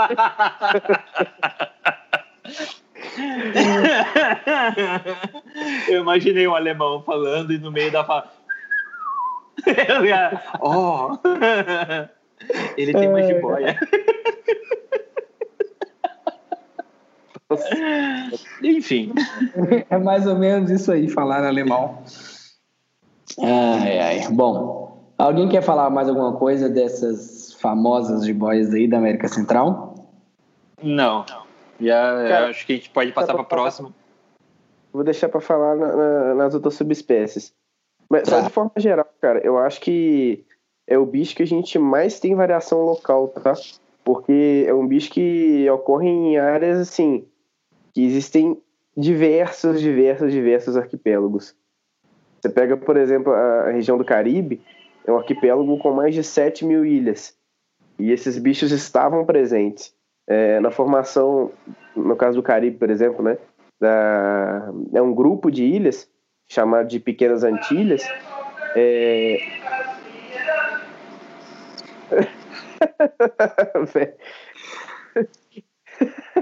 Voltando. Não tô aí o tempo? É, é, isso significa, sabe o quê? Que nós estamos demorando demais para gravar esse episódio. Já está entrando na hora de trabalho de todo mundo. E vamos dar sequência para a gente concluir uh, essa questão aí das subespécies, pelo menos, porque já tem uma hora e 22 de, de episódio. Sim, o, essa questão aí do que eu estava comentando das ilhas, é, é um grupo de ilhas chamado de Pequenas Antilhas, e na última glaciação, é, todo esse pedaço de terra ele foi coberto, então muitos bichos ficaram isolados geograficamente. E a gente sabe que um dos maiores fatores de especiação, de diferenciação de população, é isolamento geográfico. Por isso que a gente tem tanta localidade vindo de, da, da, dessas regiões insulares, né, acima da América do Sul. Uhum. É, e só para. Oi? Só para dar sequência aqui na minha, na minha subespécies, eu vou falar da, da longicauda, né? Uh, longicauda é o bicho de cauda maior, uh, aparentemente ele tem cauda maior, assim como a gente tem a short tail boa, que seria a amaralha, né, que é o bicho de cauda curta, a gente tem a longicauda, que aparentemente a cauda dela é maior do que as outras. Uh, é um bicho da América do Sul, especificamente de ocorrência no Peru. E. Cara, é o bicho. Eu nunca vi. É, eu também não, só, só por foto. E especificamente. Não, eu já vi. Eu já vi pessoalmente, mas vi na, em feira. No Peru, é. eu nunca vi. E nunca ninguém ouviu falar desse bicho. Eu achei muito estranho. Pois é, bem estranho mesmo. E, e na, na longicauda, né? Eu acho que assim, o mais marcante processo de seleção desse bicho é o longicauda zeros. E, e estranha muito, me estranha muito que é um bicho muito marcado. É um bicho com preto acentuado, contrasta bastante, talvez uh, ele tenha um preto tão intenso quanto as ocidentales, porém esse preto, em vez dele ser em grande volume, igual no ocidentales, ele é em volume uh, menor. Ele é bem contrastado esse preto com amarelo. Uh, então, assim, é um bicho muito fantástico e a gente tem o padrão zero, que é o padrão uh, sem nenhuma mancha no corpo, que foi um processo de seleção de longicauda mesmo, e a gente tem foto de pai e mãe, tem, tem todo o processo de seleção desses bichos lá. Uh, e acho que é bem velhinho já esse padrão zeros, né? Não é, não é novidade no mercado. Não, não é novidade não, cara. E, é, foi uma, é uma linha é, é o mesmo cara que tirou zero, foi o cara que tirou a que tem a Danish Line de Amaralha, né? E foram de bichos de, de vida livre. Cara, só que para mim Longicauda é um bicho que tem alguma coisa aí, cara. Porque no Peru, cara, eu morei no Peru. Ninguém nunca nem ouviu falar desse bicho, cara. Né? Tipo, ah, sim, eu conheço. Ah, já... Não, e, e assim, eu conversava com todo mundo de zoológico, todo mundo de fauna do Peru. Era um grupo bem se comunicava bastante e ninguém nunca nem tinha ouvido falar, cara. Eu acho muito estranho. É, e a região de a distribuição dela é dada para Peru, né? Não, é. não é popularmente, é cientificamente é dada para lá. Sim, mas talvez o, o, a longical de verdade seja um bicho totalmente. Eu até pensei que uh, quando, tava, quando eu fiz aquela publicação lá da nova localidade de Ortone, uh, eu, eu pesquisei bastante para ter, ter certeza tá falando, que você não tava falando longe de cauda, né? Mas não, cara, não é. E é um bicho que ninguém sabe. E certeza que tem algum episódio no Story Channel uh, alguém explicando como os aliens fizeram isso, mas eu não consigo explicar. é. Sobre o longe de cauda, é, existem algumas é. pessoas que falam da, da semelhança com o Ortone, né? Tava vendo um artigo ontem, tinha um cara que queria se anonimizar, falando que longe. Eu não, agora eu não me lembro se Ortone era uma subpopulação de Longicalda ou se Longicalda era uma, uma subpopulação de, de Ortone. Não, Longicalda é sub de Ortone, porque Ortone é mais basal. Sim. É. E. É, cara, é um, é um bicho completamente diferente de Ortone para mim. Para mim também. É, vendo, vendo foto, mas assim, a gente só tem acesso à foto. É, não tem nada a ver com Ortone. Nada, nada, nada. O preto, a intensidade de preto, o bicho não tem nem cauda vermelha, né? Não, e é, o rabo, o rabo o de... é preto. O rabo de longe cauda é muito grande mesmo, cara. É bem grande, tipo, marcadamente grande. É, são, são bichos aí bem emblemáticos mesmo. E vale a pena postar pra galera aí, Renatinho, umas fotinhas do padrão zeros. Né? Que mantém o preto, mas mantém uma, uma listrinha preta aí. É, me lembra muito deixar. aqueles bichos Roswell. Tá? É, realmente. É, e Longe Caldo talvez me lembre até uns bichos IMG, sabe? É, então. Mas, cara, aquelas zeros lá são uns bichos bem diferentes, cara. São, não, não. É, é, assim, é outra coisa, velho. É um bicho. E, assim, tem uma diversidade dentro de longe cauda muito grande, né? Então você tem longe cauda quase preta, quase MG, é, e tu vai ter longe cauda aí com, com bastante marrom bem contrastado mesmo. É, o que é marcante é que é um, aparentemente é uma população naturalmente anerística, né? Sem vermelho. Sim, e eu tinha uma, uma ortone lá que para mim era anerística. Aliás, é, é a única, por muito tempo foi a única jiboia que a Larissa gostou da vida. Gostou não, achou muito bonita. É, que ela gosta de todos os bichos, segundo ela mesma. E que, é, é, que era aquela, aquele bicho clarinho, você lembra, Jorge? Um bicho velho, velho. Sim. Pequenininho e tal, mas aquele bicho era ali. Pra mim, aquele bicho era, era alguma coisa anerístico. Vou postar a foto dele no, na nossa página lá. Mas Sim. eu adoro aquele bicho. Cara, é. Ai, o Ortônio é um sonho, né? Vontade de poder importar bicho pra começar a criar Ortônio. É. Da hora mesmo. Cara, para não ser tão leviano aqui em relação a, a longe cauda, eu abri. Vocês conhecem um site que chama Gbif? Não. Ele, é, quando você pesquisa algum nome de uma espécie, ele te passa. Ele é tipo um site que compila todos os registros com, com coordenada geográfica. E, coincidência ou não, todas, uh, todas no caso, três registros de longe cauda estão na costa. É, mas Lima é na costa, Lima é litoral. Não, é. esses Peru, Peru tem um tem um litoral pacífico grande ali. Não são de Lima. Não são de Lima. Não, o Peru tem um litoral pacífico grande. É, é gigantão.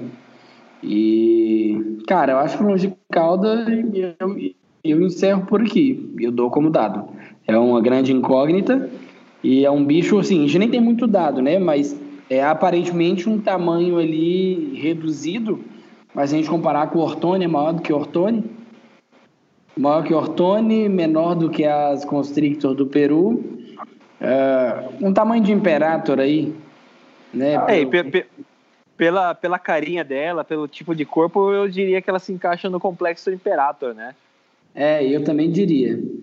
E eu acho que para mim tá aí meio que Imperator, meio aqueles bichos uh, score corporal roliço, redondo, né? De Imperator, menos quadradão, igual a gente tem a nossa Constrictor aqui.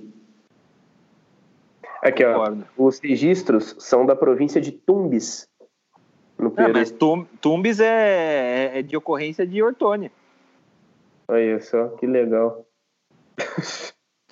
Duas das Ortones que a gente tinha lá no Peru é de Tumbes são de Tumbes. Nossa.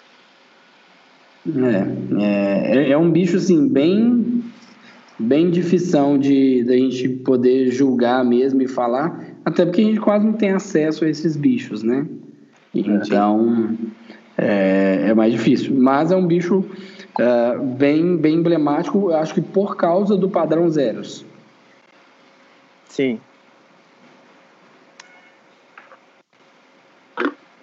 E passemos para nosso próximo item, boa constrictor mexicana. Fontana, fala pra gente dela aí. Cara, então, é, talvez para falar sobre esse bicho seja, assim, uma das coisas que eu mais estudei. Ontem eu fiquei quase quatro horas procurando informações palpáveis sobre boa constrictor mexicana. Só que é um bicho, como eu comentei um pouquinho atrás sobre o arquipélago lá do, do Caribe, é um bicho que em tese ocorre naquela região e se não a população, uma das populações com maior divergência entre os autores que trabalham na taxonomia desses bichos. É, segundo essas três hipóteses que o Renato comentou lá no início, é, alguns, bi, alguns pesquisadores tratam ah, as populações de, que estão enquadradas na área de ocorrência de mexicana como constrictor, outros como imperator e outros como espécie plena, que seria boa sigma. Tá? É, o que se sabe, assim, de verdade sobre esses bichos é que existem duas localidades. É, você não vê na, na herpetocultura mundial é, pessoal comentando sobre boa é, constrictor mexicana.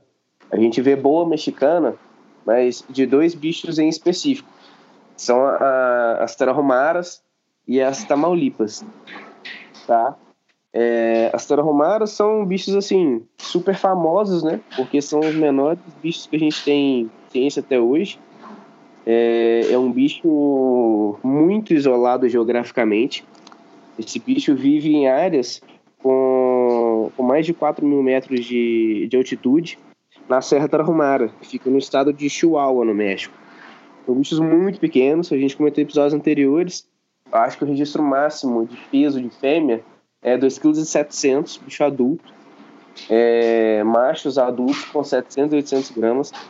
E os bichos normalmente não passam de 1,30m ou 1,40m, tá? É, e, bom, sobre a, as tamaulipas, também são bichos pequenos, mas um pouco maiores do que a, as tarromaras, com tons mais amarronzados, puxados para o vermelho. E a característica legal dessa localidade, né, são os olhos, os olhos são alaranjados. Mas pouco se sabe sobre essa localidade. Tá? A gente só sabe que existe e que algumas pessoas trabalham a genética desses bichos. Mas nada muito concreto. E tem a, as sonoras, né, é, Nicolas? Cara, então, aí eu não coloquei as sonoras porque, putz, é, um, é o bicho que, assim, é, tá como imperator, na real. Então, mas a, a sonora, ela, ela estaria incluída no complexo Sigma, né? É, aí que tá. Aí vira um complexozão, né? A é, sonora então. são os é. bichos que deram origem à, à mutação leopard. Leopard, paide, tem uma população natural sonora hipo, tem uma, uma população natural anerística. É, é um bicho com uma diversidade bem grande, né? Grande, muito é, grande. E o problema. Mas, mas eu acho que é como Nicolas área... eu não sei se. Como Nicolas é eu acho que eu não sei se entra em mexicana. É que é uma área muito pequena e as localidades não são muito precisas. E é um, assim, o, o grande problema desse lugar é que esse complexo de ilhas é, é um complexo que foi exposto a uma série de pressões muito significativas ambientalmente falando.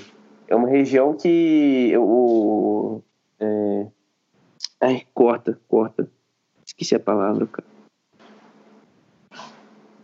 Voltando, é uma região que sofre muita pressão por furacão.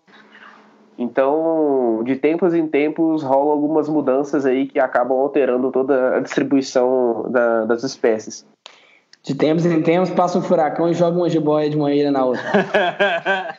Daí o bicho, que tava, o bicho que tava na montanha, de repente, olha, areia, cocos. Sensacional. então quer dizer que os furacões são importantes para garantir a variabilidade genética na região. Todos os a, a biogeografia de ilha ela funciona assim, né, cara?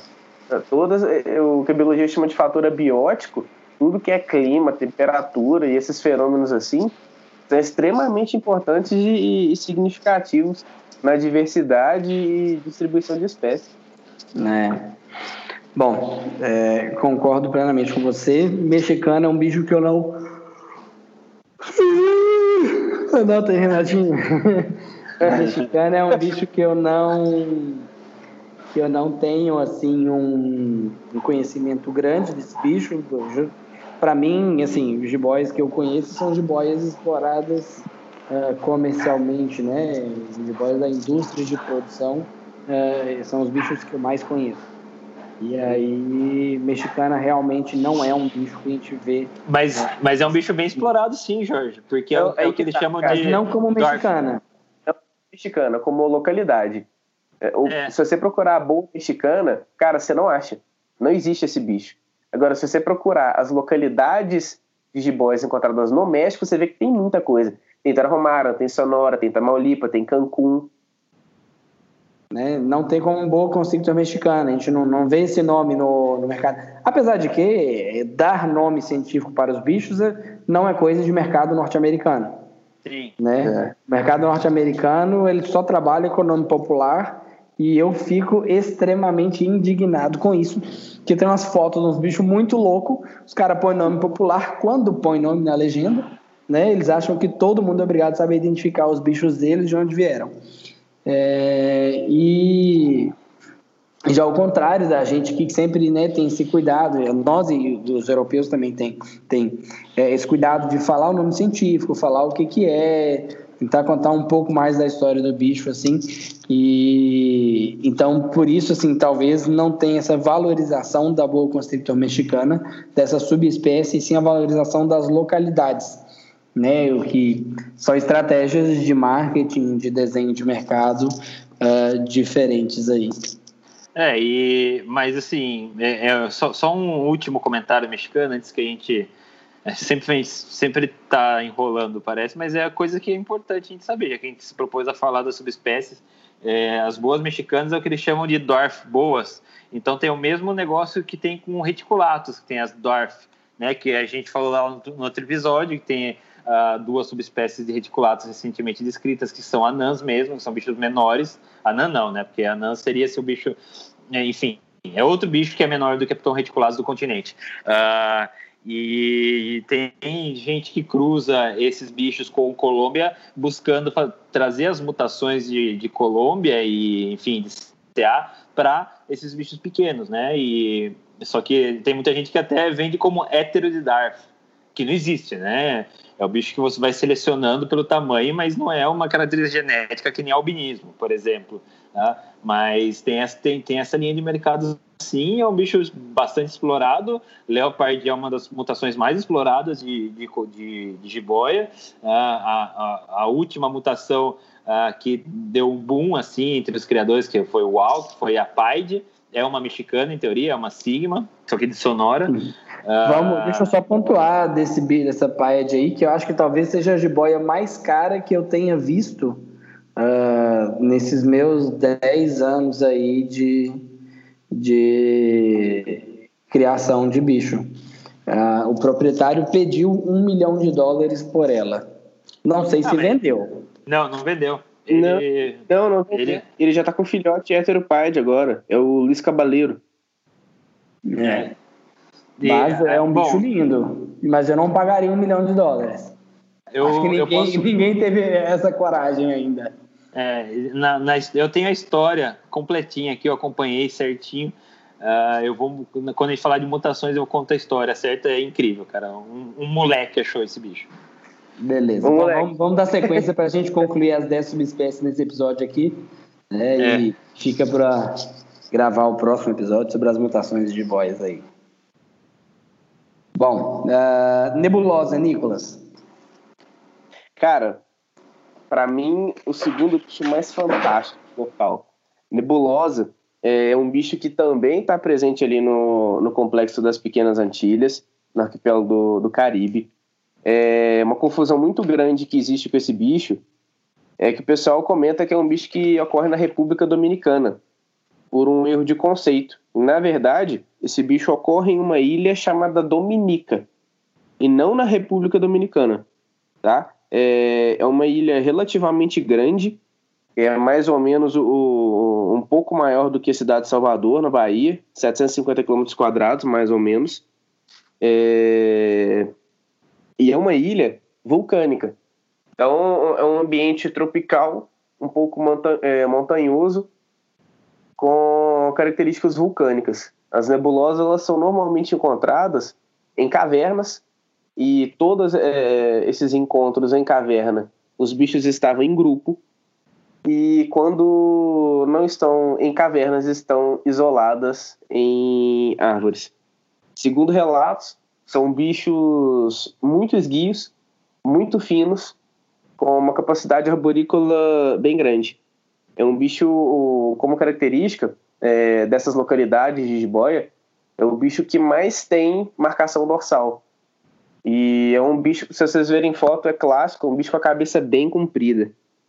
É uma característica legal da, desse bicho, que quando a gente fala de bicho insular, né, a gente tem que levar em consideração as características da ilha, porque essas características foram o que inicialmente deram origem ao bicho que a gente tem. É, é uma ilha que tem o segundo maior ponto termal do mundo. É um lago chamado Lago Boilink. Esse lago tem mais ou menos 70 metros por 60. É um lago de água quente. E tem muito registro desses bichos vivendo ao redor desse lago. Então, se eu, acho que se eu fosse trazer esse bicho para ambiente controlado, eu não saberia que tipo de ambiente colocar. É, é um bicho que não se popularizou tanto no, na herpetocultura, mas a gente mais tem esse bicho é na Alemanha. É, então, o que eu sei hoje é que tem um rapaz que eu não sei pronunciar o nome, provavelmente o alemão, é Sebastian H-O-L-C-H. Não sei como se fala isso, mas até então, esse é o cara que reproduziu nebulosa é, primeiro em cativeiro, em ambiente assim, em 2014. E segundo ele, são bichos muito difíceis de, de reproduzir, com uma quantidade de filhotes aninhada muito baixa. É, são bichos que comem muita ave, esse é um relato pessoal dele. E esse bicho foi introduzido na Alemanha em 91 junto também com a próxima espécie, a próxima subespécie local, que é a Boconstrictor orophyes. É, junto com a próxima subespécie que é Peraí a. que tem ocidentais aí ainda. Nebulosa ocidentais e depois orófias. Posso falar de orófias? Porque é do lado. É, pode. Mete, orófias aí, depois a gente põe ocidentais. É, e a nebulosa foi introduzida em 1991 na Alemanha, junto com a próxima subespécie, que é a boa constrictor orófias. É um bicho que foi descrito por Linné em 1758. Também é, pertence ao arquipélago do Caribe, na, nas Pequenas Antilhas, é, na ilha de Santa Lúcia. Também uma ilha de origem vulcânica. A única diferença para a nebulosa é, é, é uma ilha com uma cadeia montanhosa muito maior. É um bicho que está exposto a um clima muito parecido com a ilha de Dominica, mas com um ambiente muito mais montanhoso. É, as orófias, segundo relatos, é a subespécie mais rara de, de locality até hoje e um dos bichos mais caros quando são encontrados. É uma dificuldade muito grande de conseguir matriz. E em característica do bicho, é um bicho, quando filhote, ele tem um tom meio de areia, um creme um cinza claro e à medida que vai amadurecendo, escurece um pouquinho. É um bicho que tem como característica natural as marcações dorsais bastante irregulares e a gente chamaria de aberrante nas nossas constrictors. É, segundo relatos também do Sebastian, então, esse Sebastian é um criador alemão que só trabalha com locality. É, são bichos que crescem muito rápido, mas não ficam tão grandes o desenvolvimento é, é bem mais rápido quando comparados a outros bichos. É, e também não foi muito difundida na, na cultura da, dos criadores. Oh, só, só, um comentário de nebulosa, cara. É, um cara que tinha nebulosa era aquele russo lá que se matou com uma picada de mamba ao vivo no YouTube. Você lembra disso? Nossa, lembro, lembro sim.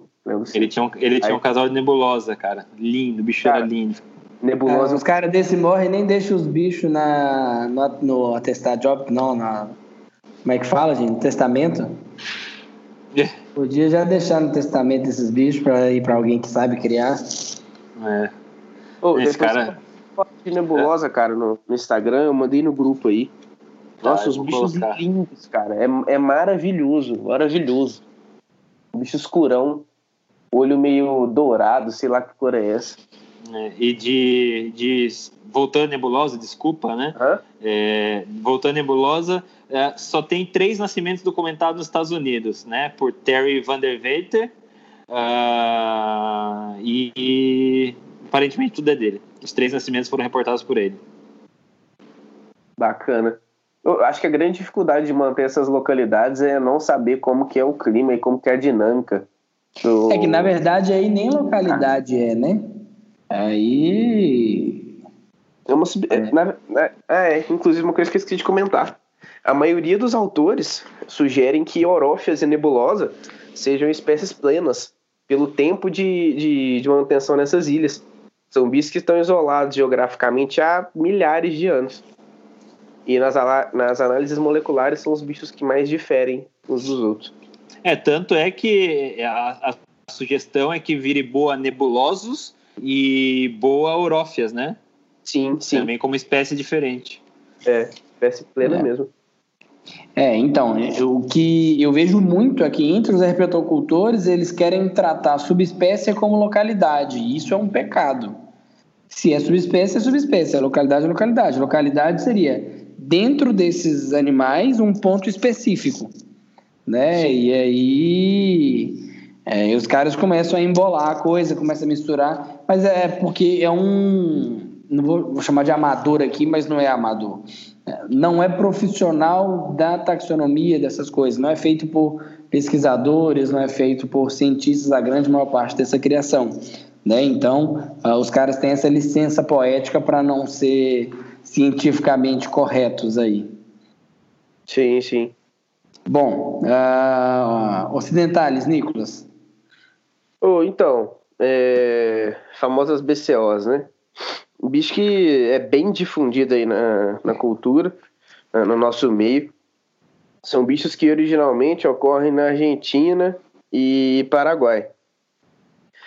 É, ao contrário de que muitos pensam, não é um bicho que habita ambientes parecidos com, com constrictor e populações próximas geograficamente ali. É um bicho que habita região de chaco seco. São, é um ambiente é, característico de floresta xerófita, plantas semelhantes ao que a gente encontra em áreas mais secas de cerrado e transição de cerrado e caatinga. É, são bichos relativamente grandes.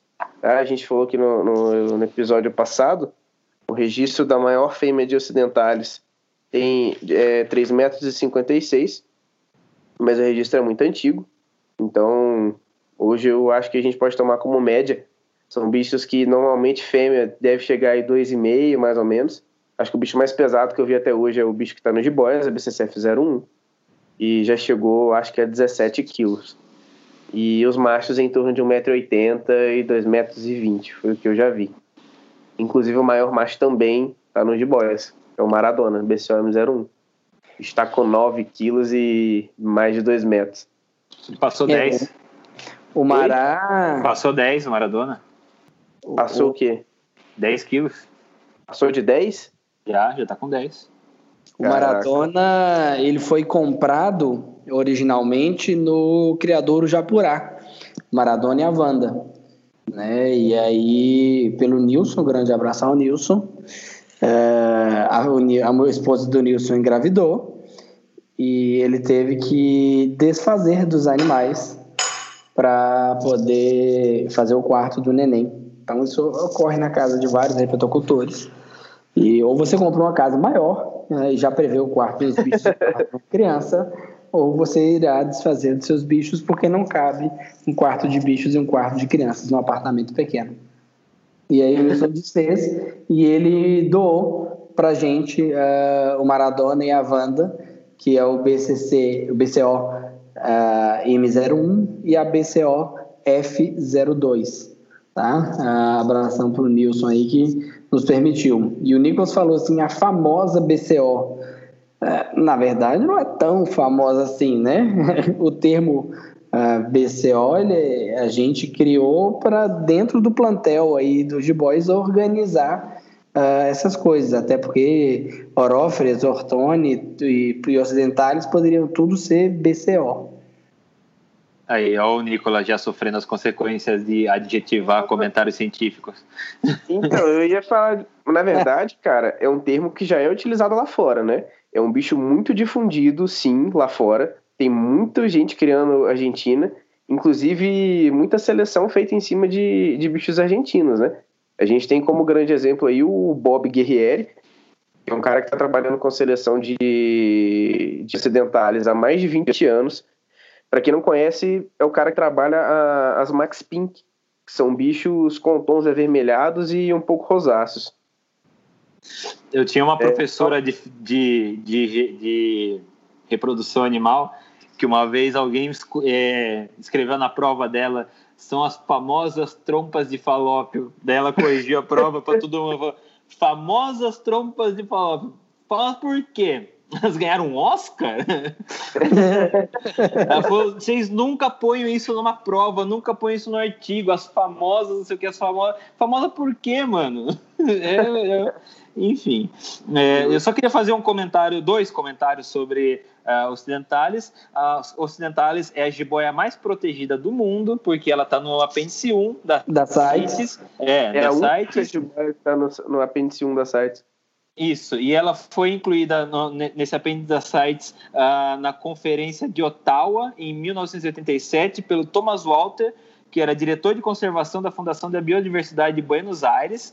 Uh, e essa convenção foi no Uruguai e ele falou que ele apresentou números que essa era boia era extremamente vítima do extrativismo animal uh, dos anos 40 até os anos 80 Tá? E isso tinha que parar de alguma maneira, porque já tinha um declínio uh, interessante, nem, interessante não, um declínio considerável, e não tinha nenhuma medida de caça sustentável para esses bichos, como a gente vê em sucuri amarela na Argentina, por, por exemplo. Né? Sucuri amarela é um bicho que tem estação de caça aberta e de um jeito controlado. Né? Então eles conseguem manter a economia e manter a população estável.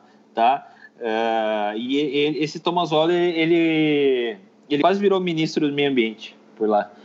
É, mas enfim, foi por causa dele, foi, foi aceita essa, essa proposta, então a Ocidentalis é o bicho mais a jiboia mais protegida, uh, e sobre as jiboias em ambiente controlado pelo homem, a primeira, os primeiros jiboias da Argentina que foram importados para os Estados Unidos também foram importados pela Pet Farm, da Flórida, em 1987, Uh, os bichos vieram com um valor muito alto. Imagina você que gosta de jiboia e nunca viu umas dentales. E a hora que você vê esse bicho, você fica doido, né? O bicho é preto, tem aquela cabeça bem marcada, tem é, um, um, padrão totalmente diferente né, das Constrictors Imperators que a gente conhece. Uh, o bicho é um Occidentalis, né? Como? Ele é um, ele é um Occidentalis, é completamente diferente. Isso, exatamente. Uh, e aí, esses animais é, não era comum a reprodução na, nessa época. Aí, um cara chamado Eugene Bassett, da Ophiological Services, uh, comprou um casal e basicamente todos os bichos que a gente tem hoje em dia uh, são é, descendentes diretos desse casal, porque ele foi a única pessoa que realmente reproduziu esses bichos. As outras pessoas compravam ah, do mesmo jeito que você adquire, assim, sei lá, um item de coleção, né? Quando morrer, acabou, e essa era a graça, porque daí você tem procurar outra, né? né? Lembrando que nessa época a reprodução, né, já não era uma coisa ainda tão popular como é hoje em dia. Tá? E o que é interessante saber, porque a, a convenção, a, ela foi em 87 para o apêndice 1 né, da sites e essa, e essa importação foi em 87, mas foi dois meses antes do bicho virar sites 1, que daí não podia sair mais, né? Uh, e eu tenho aqui uma cópia do documento original dos bichos que foram trazidos. Né? Sim, é, é. tem no livro do, do Vini Russo, né? É, e aí tá, é uma nota fiscal que tem uma boa arco-íris, está escrito assim, Epícrate Sencra, é, boa Ampalaguga, que é a Constrictor Constrictor occidentalis, uh, o lagar, um Tupinambus faces e um Tupinambus teguxin, na mesma nota. Vindos de Buenos Aires. Uh, vendo aí que nota fiscal é importante não só para a legalidade, como para um contexto histórico também, né? De quando que é essa nota? 87, né? Isso, é, do, é dois meses antes do, de virar Cities 1. Ah, pois é a importância aí, ó. Desde 87 já tem uma uh, regulamentação aí uh, disso e o povo até hoje quer ter bicho sem nota fiscal. Bom, vamos dar sequência aí. Na... PCO, cara. É, dois, na verdade.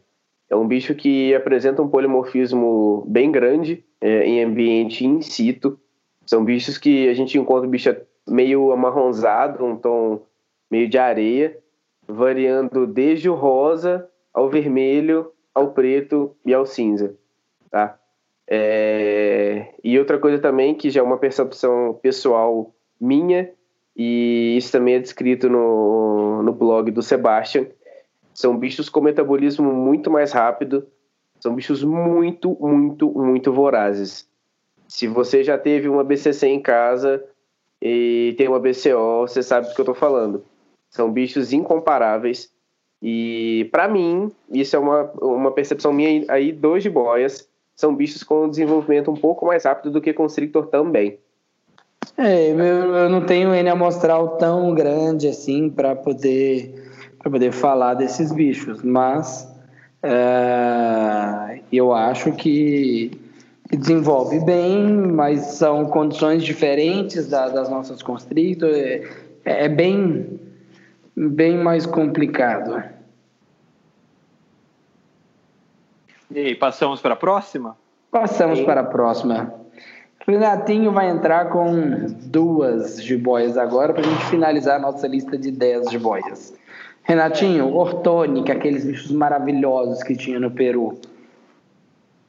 Cara, então, a ortone, é, eu vou tentar falar, se, se, tentar falar só o que precisa mesmo e deixar para os nossos ouvintes fazerem as considerações ou pedirem o que mais eles querem saber. A orotônia ela é muito interessante do ponto de vista evolutivo das jiboias, porque ela está ali nos Andes, né? Ela está ali bem na divisa entre a, a, corrente de Constrictor e Imperator. Então, uh, alguns autores, inclusive Omar Pessantes, que foi o curador de répteis zoológico de Rochipa uh, quando eu trabalhei, é, antes de eu trabalhar lá, bem antes, né? Ele morreu. Cara, ele trabalhava com todas as serpentes venenosas do Peru.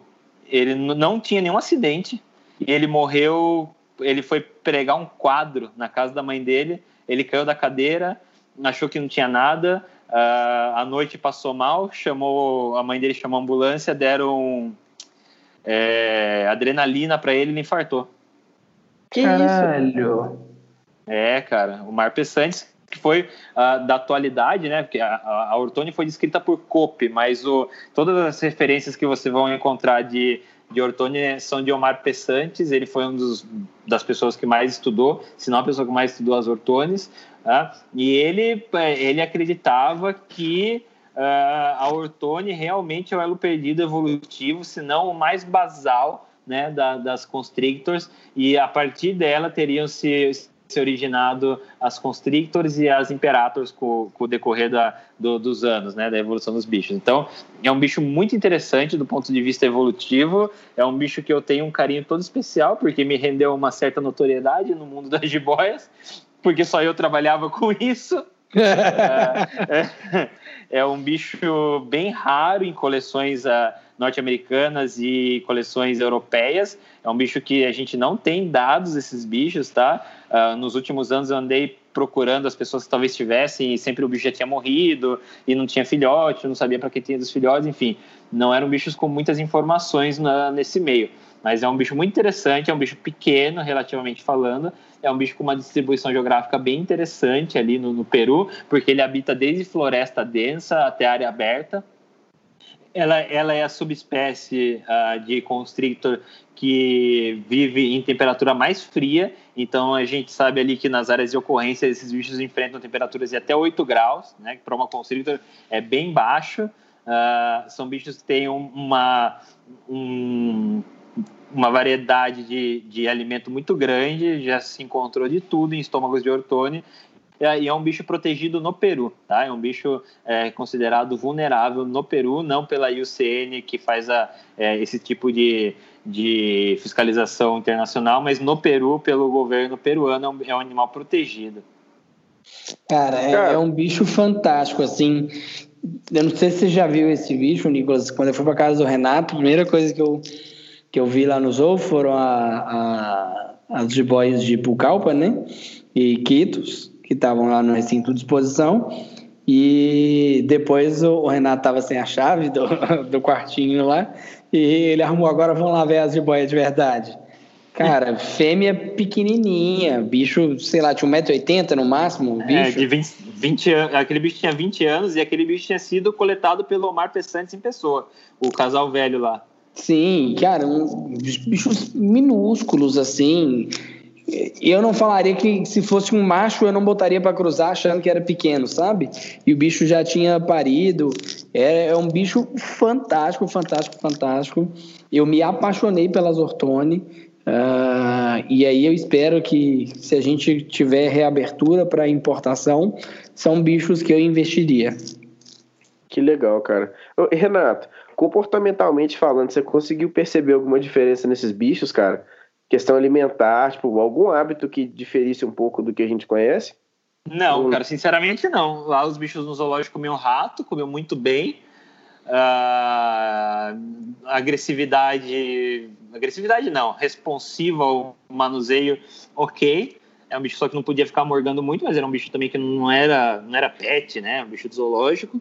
Ah, e nem e ficava assim, chiando assim os bichos, não era um não, bicho. Não, não ficava, não, não, não era. Que muita, muito relato de literatura fala que eles são bichos mais agressivos e tal, mas não é não, cara. E lá no Peru eles chamam de macanche.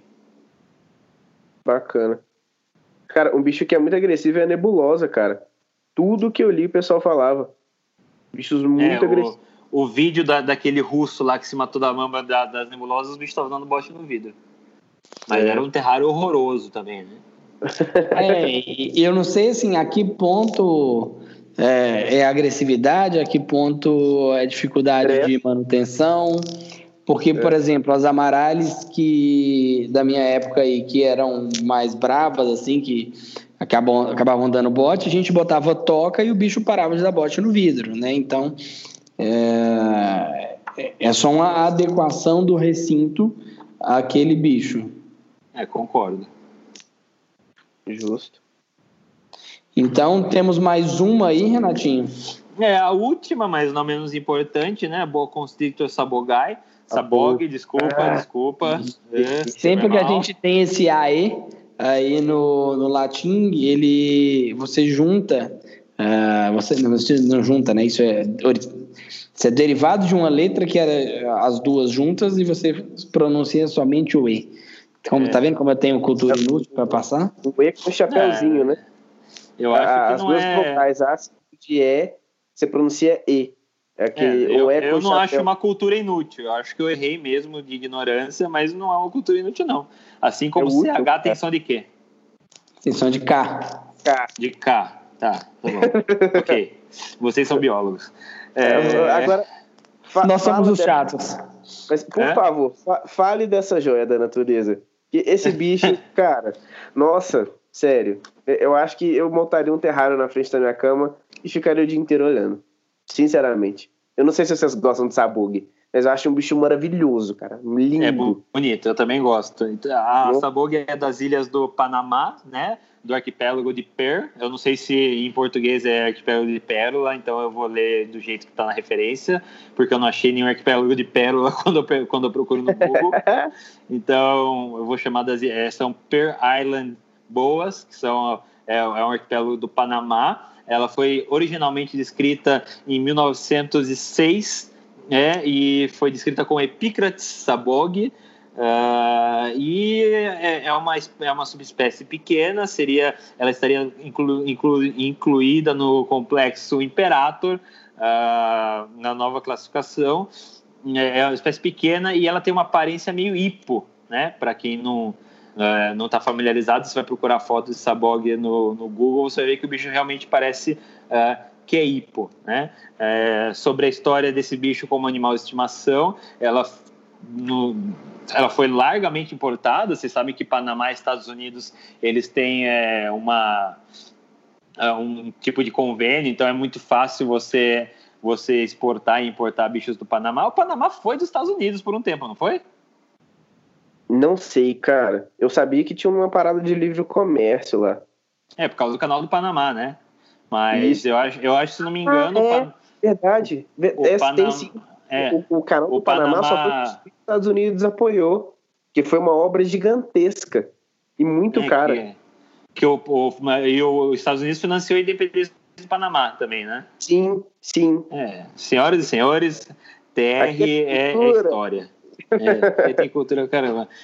Porém, a única linhagem, né, que a gente, que todos os criadores batem o martelo e, apostam uh, alguma coisa para falar que é pura foi a linhagem que foi trazida pelo uh, Quetzalduiner do, do parque da Reptilândia na Costa Rica. Para quem não conhece a Reptilândia na Costa Rica, provavelmente a maior coleção de répteis da América do Sul, maior não, mais variada coleção de répteis da América do Sul. O cara é muito bom lá, aparentemente, porque ele tem tudo, ele já reproduziu até boilins. O único dragão de Komodo uh, na América do Sul está nesse parque. E ele importou legalmente em 2006 uh, um, um, grupo de Sabog, diretamente do Panamá, que ele coletou em pessoa. Uh, e a história é que ele estava no barquinho, o barquinho ficou sem combustível e meio que explodiu.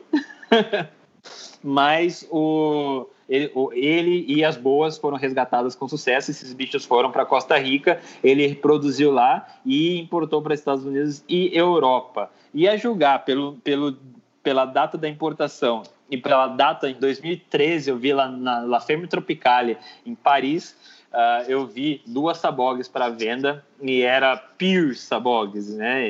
Estava escrito. Então provavelmente era dessa linhagem aí. É óbvio que eu perguntei o preço, mas daí antes de falar o preço, o cara me falou: uh, você tem que ter um endereço em Paris para poder comprar esse bicho, porque é um bicho CITES e você precisa dos papéis, enfim. É, Dá o endereço não... da loja.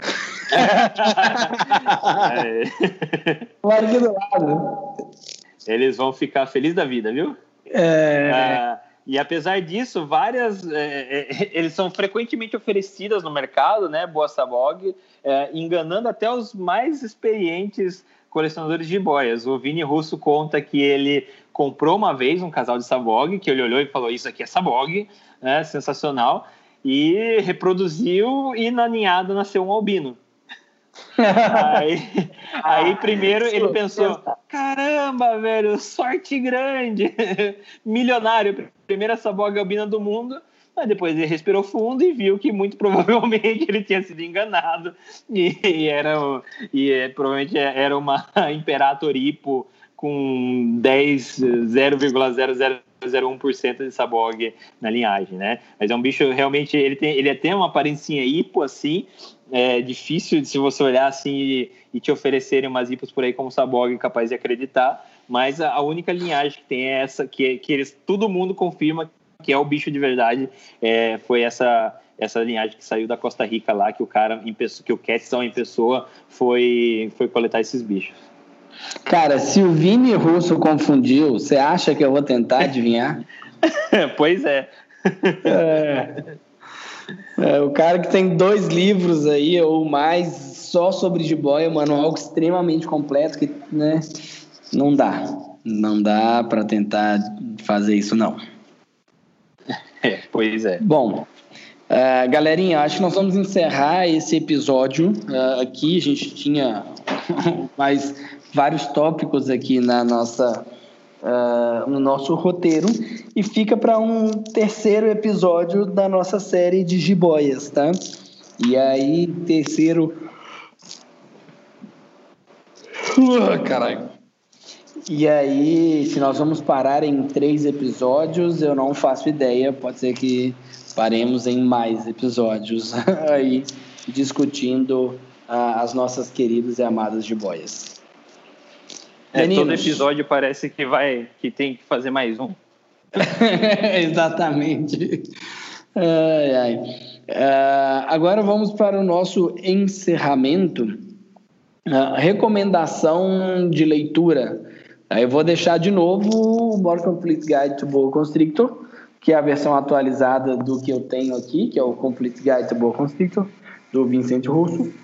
E vocês têm mais alguma coisa aí para recomendar? Não, eu só tenho o, o, um Instagram que chama Locality Boss, eu vou colocar o link aí para vocês, uh, que é um cara que cria algumas localidades brasileiras uh, e, e, e sul-americanas de boa constrictor. Legal. Nicolas, alguma coisa? Deixei o link aí também do site alemão do cara que eu comentei que reproduzia nebulosa, aurófias e algumas outras subespécies e localidades, do Sebastian.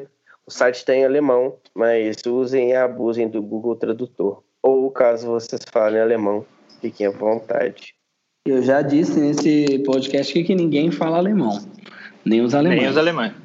Cara, mas sem zoeira, vou mandar um abraço para Rafa agora, que provavelmente não deve estar escutando a gente que é uma veterinária aqui do, do HV, até vizinha minha de chácara aqui, é, inclusive por causa da família dela, que a gente resolveu procurar chácara aqui em Campina Grande do Sul e conseguiu ah, dar sequência no nosso projeto. É, a Rafa fala alemão e é engraçado porque quando você está no hospital veterinário tem a impressora comum dos, dos residentes e aí saem uns papéis em alemão lá. Aí, gente, o que, que, que tá escrito aqui? Não sei. É da Rafa, com certeza. Só ela fala alemão.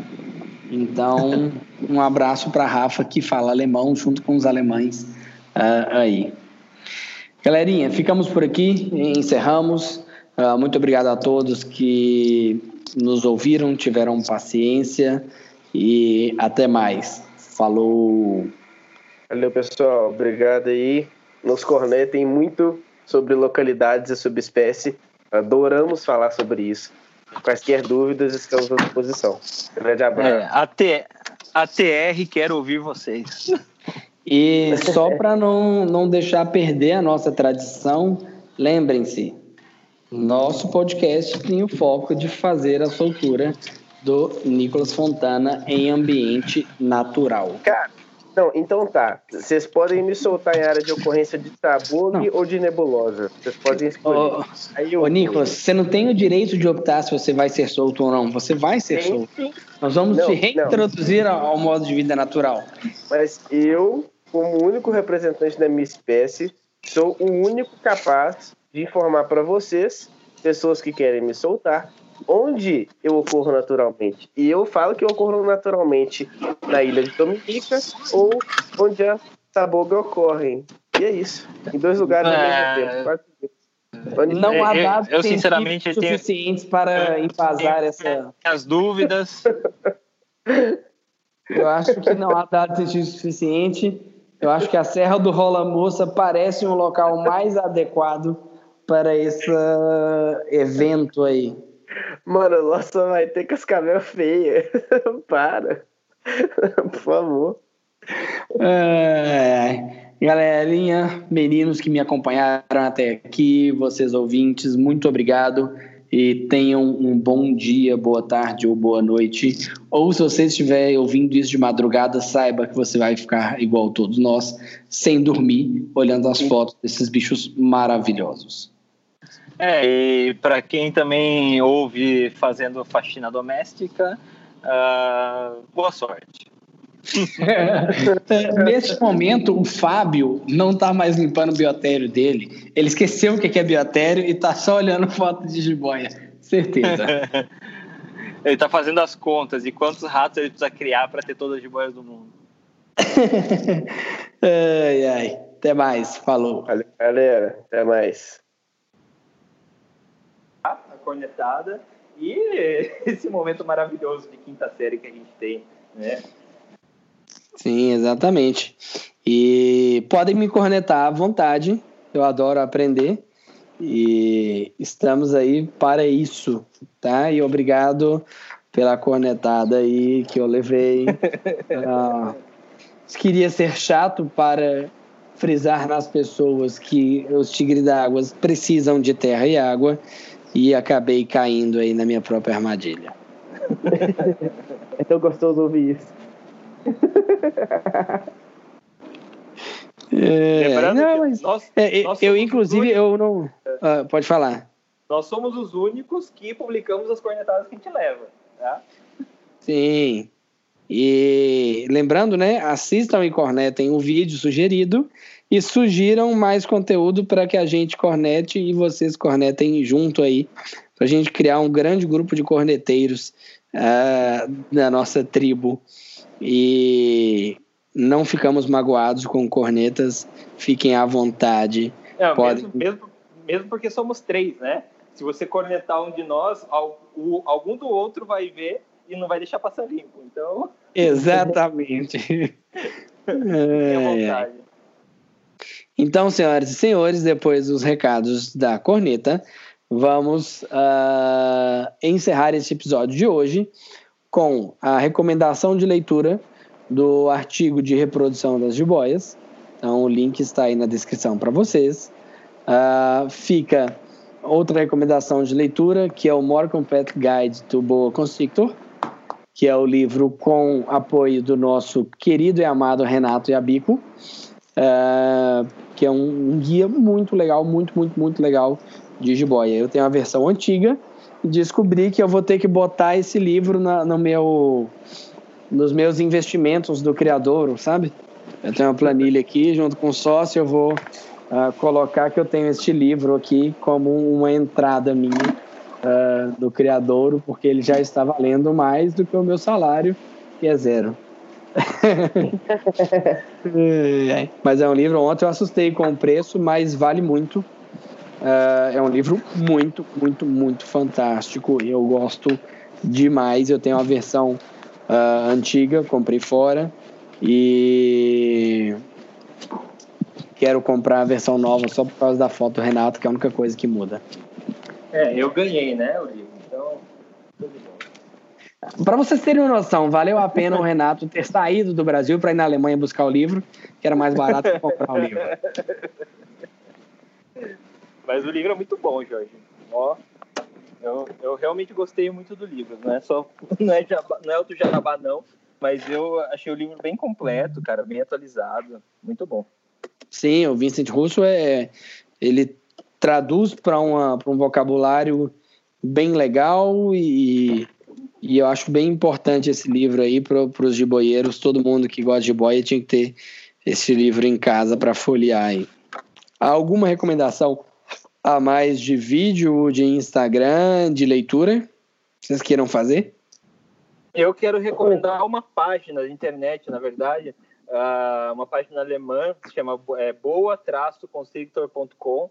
Eu vou deixar o link aí, mas eles é, contam a história de várias, de várias subespécies de jiboias que entraram na Alemanha, é, incluindo, incluindo a Amarali, que é a linhagem, toda a linhagem de Brasília e Amaraus boas que eles têm lá fora, incluindo Europa e Estados Unidos, são derivados desses animais.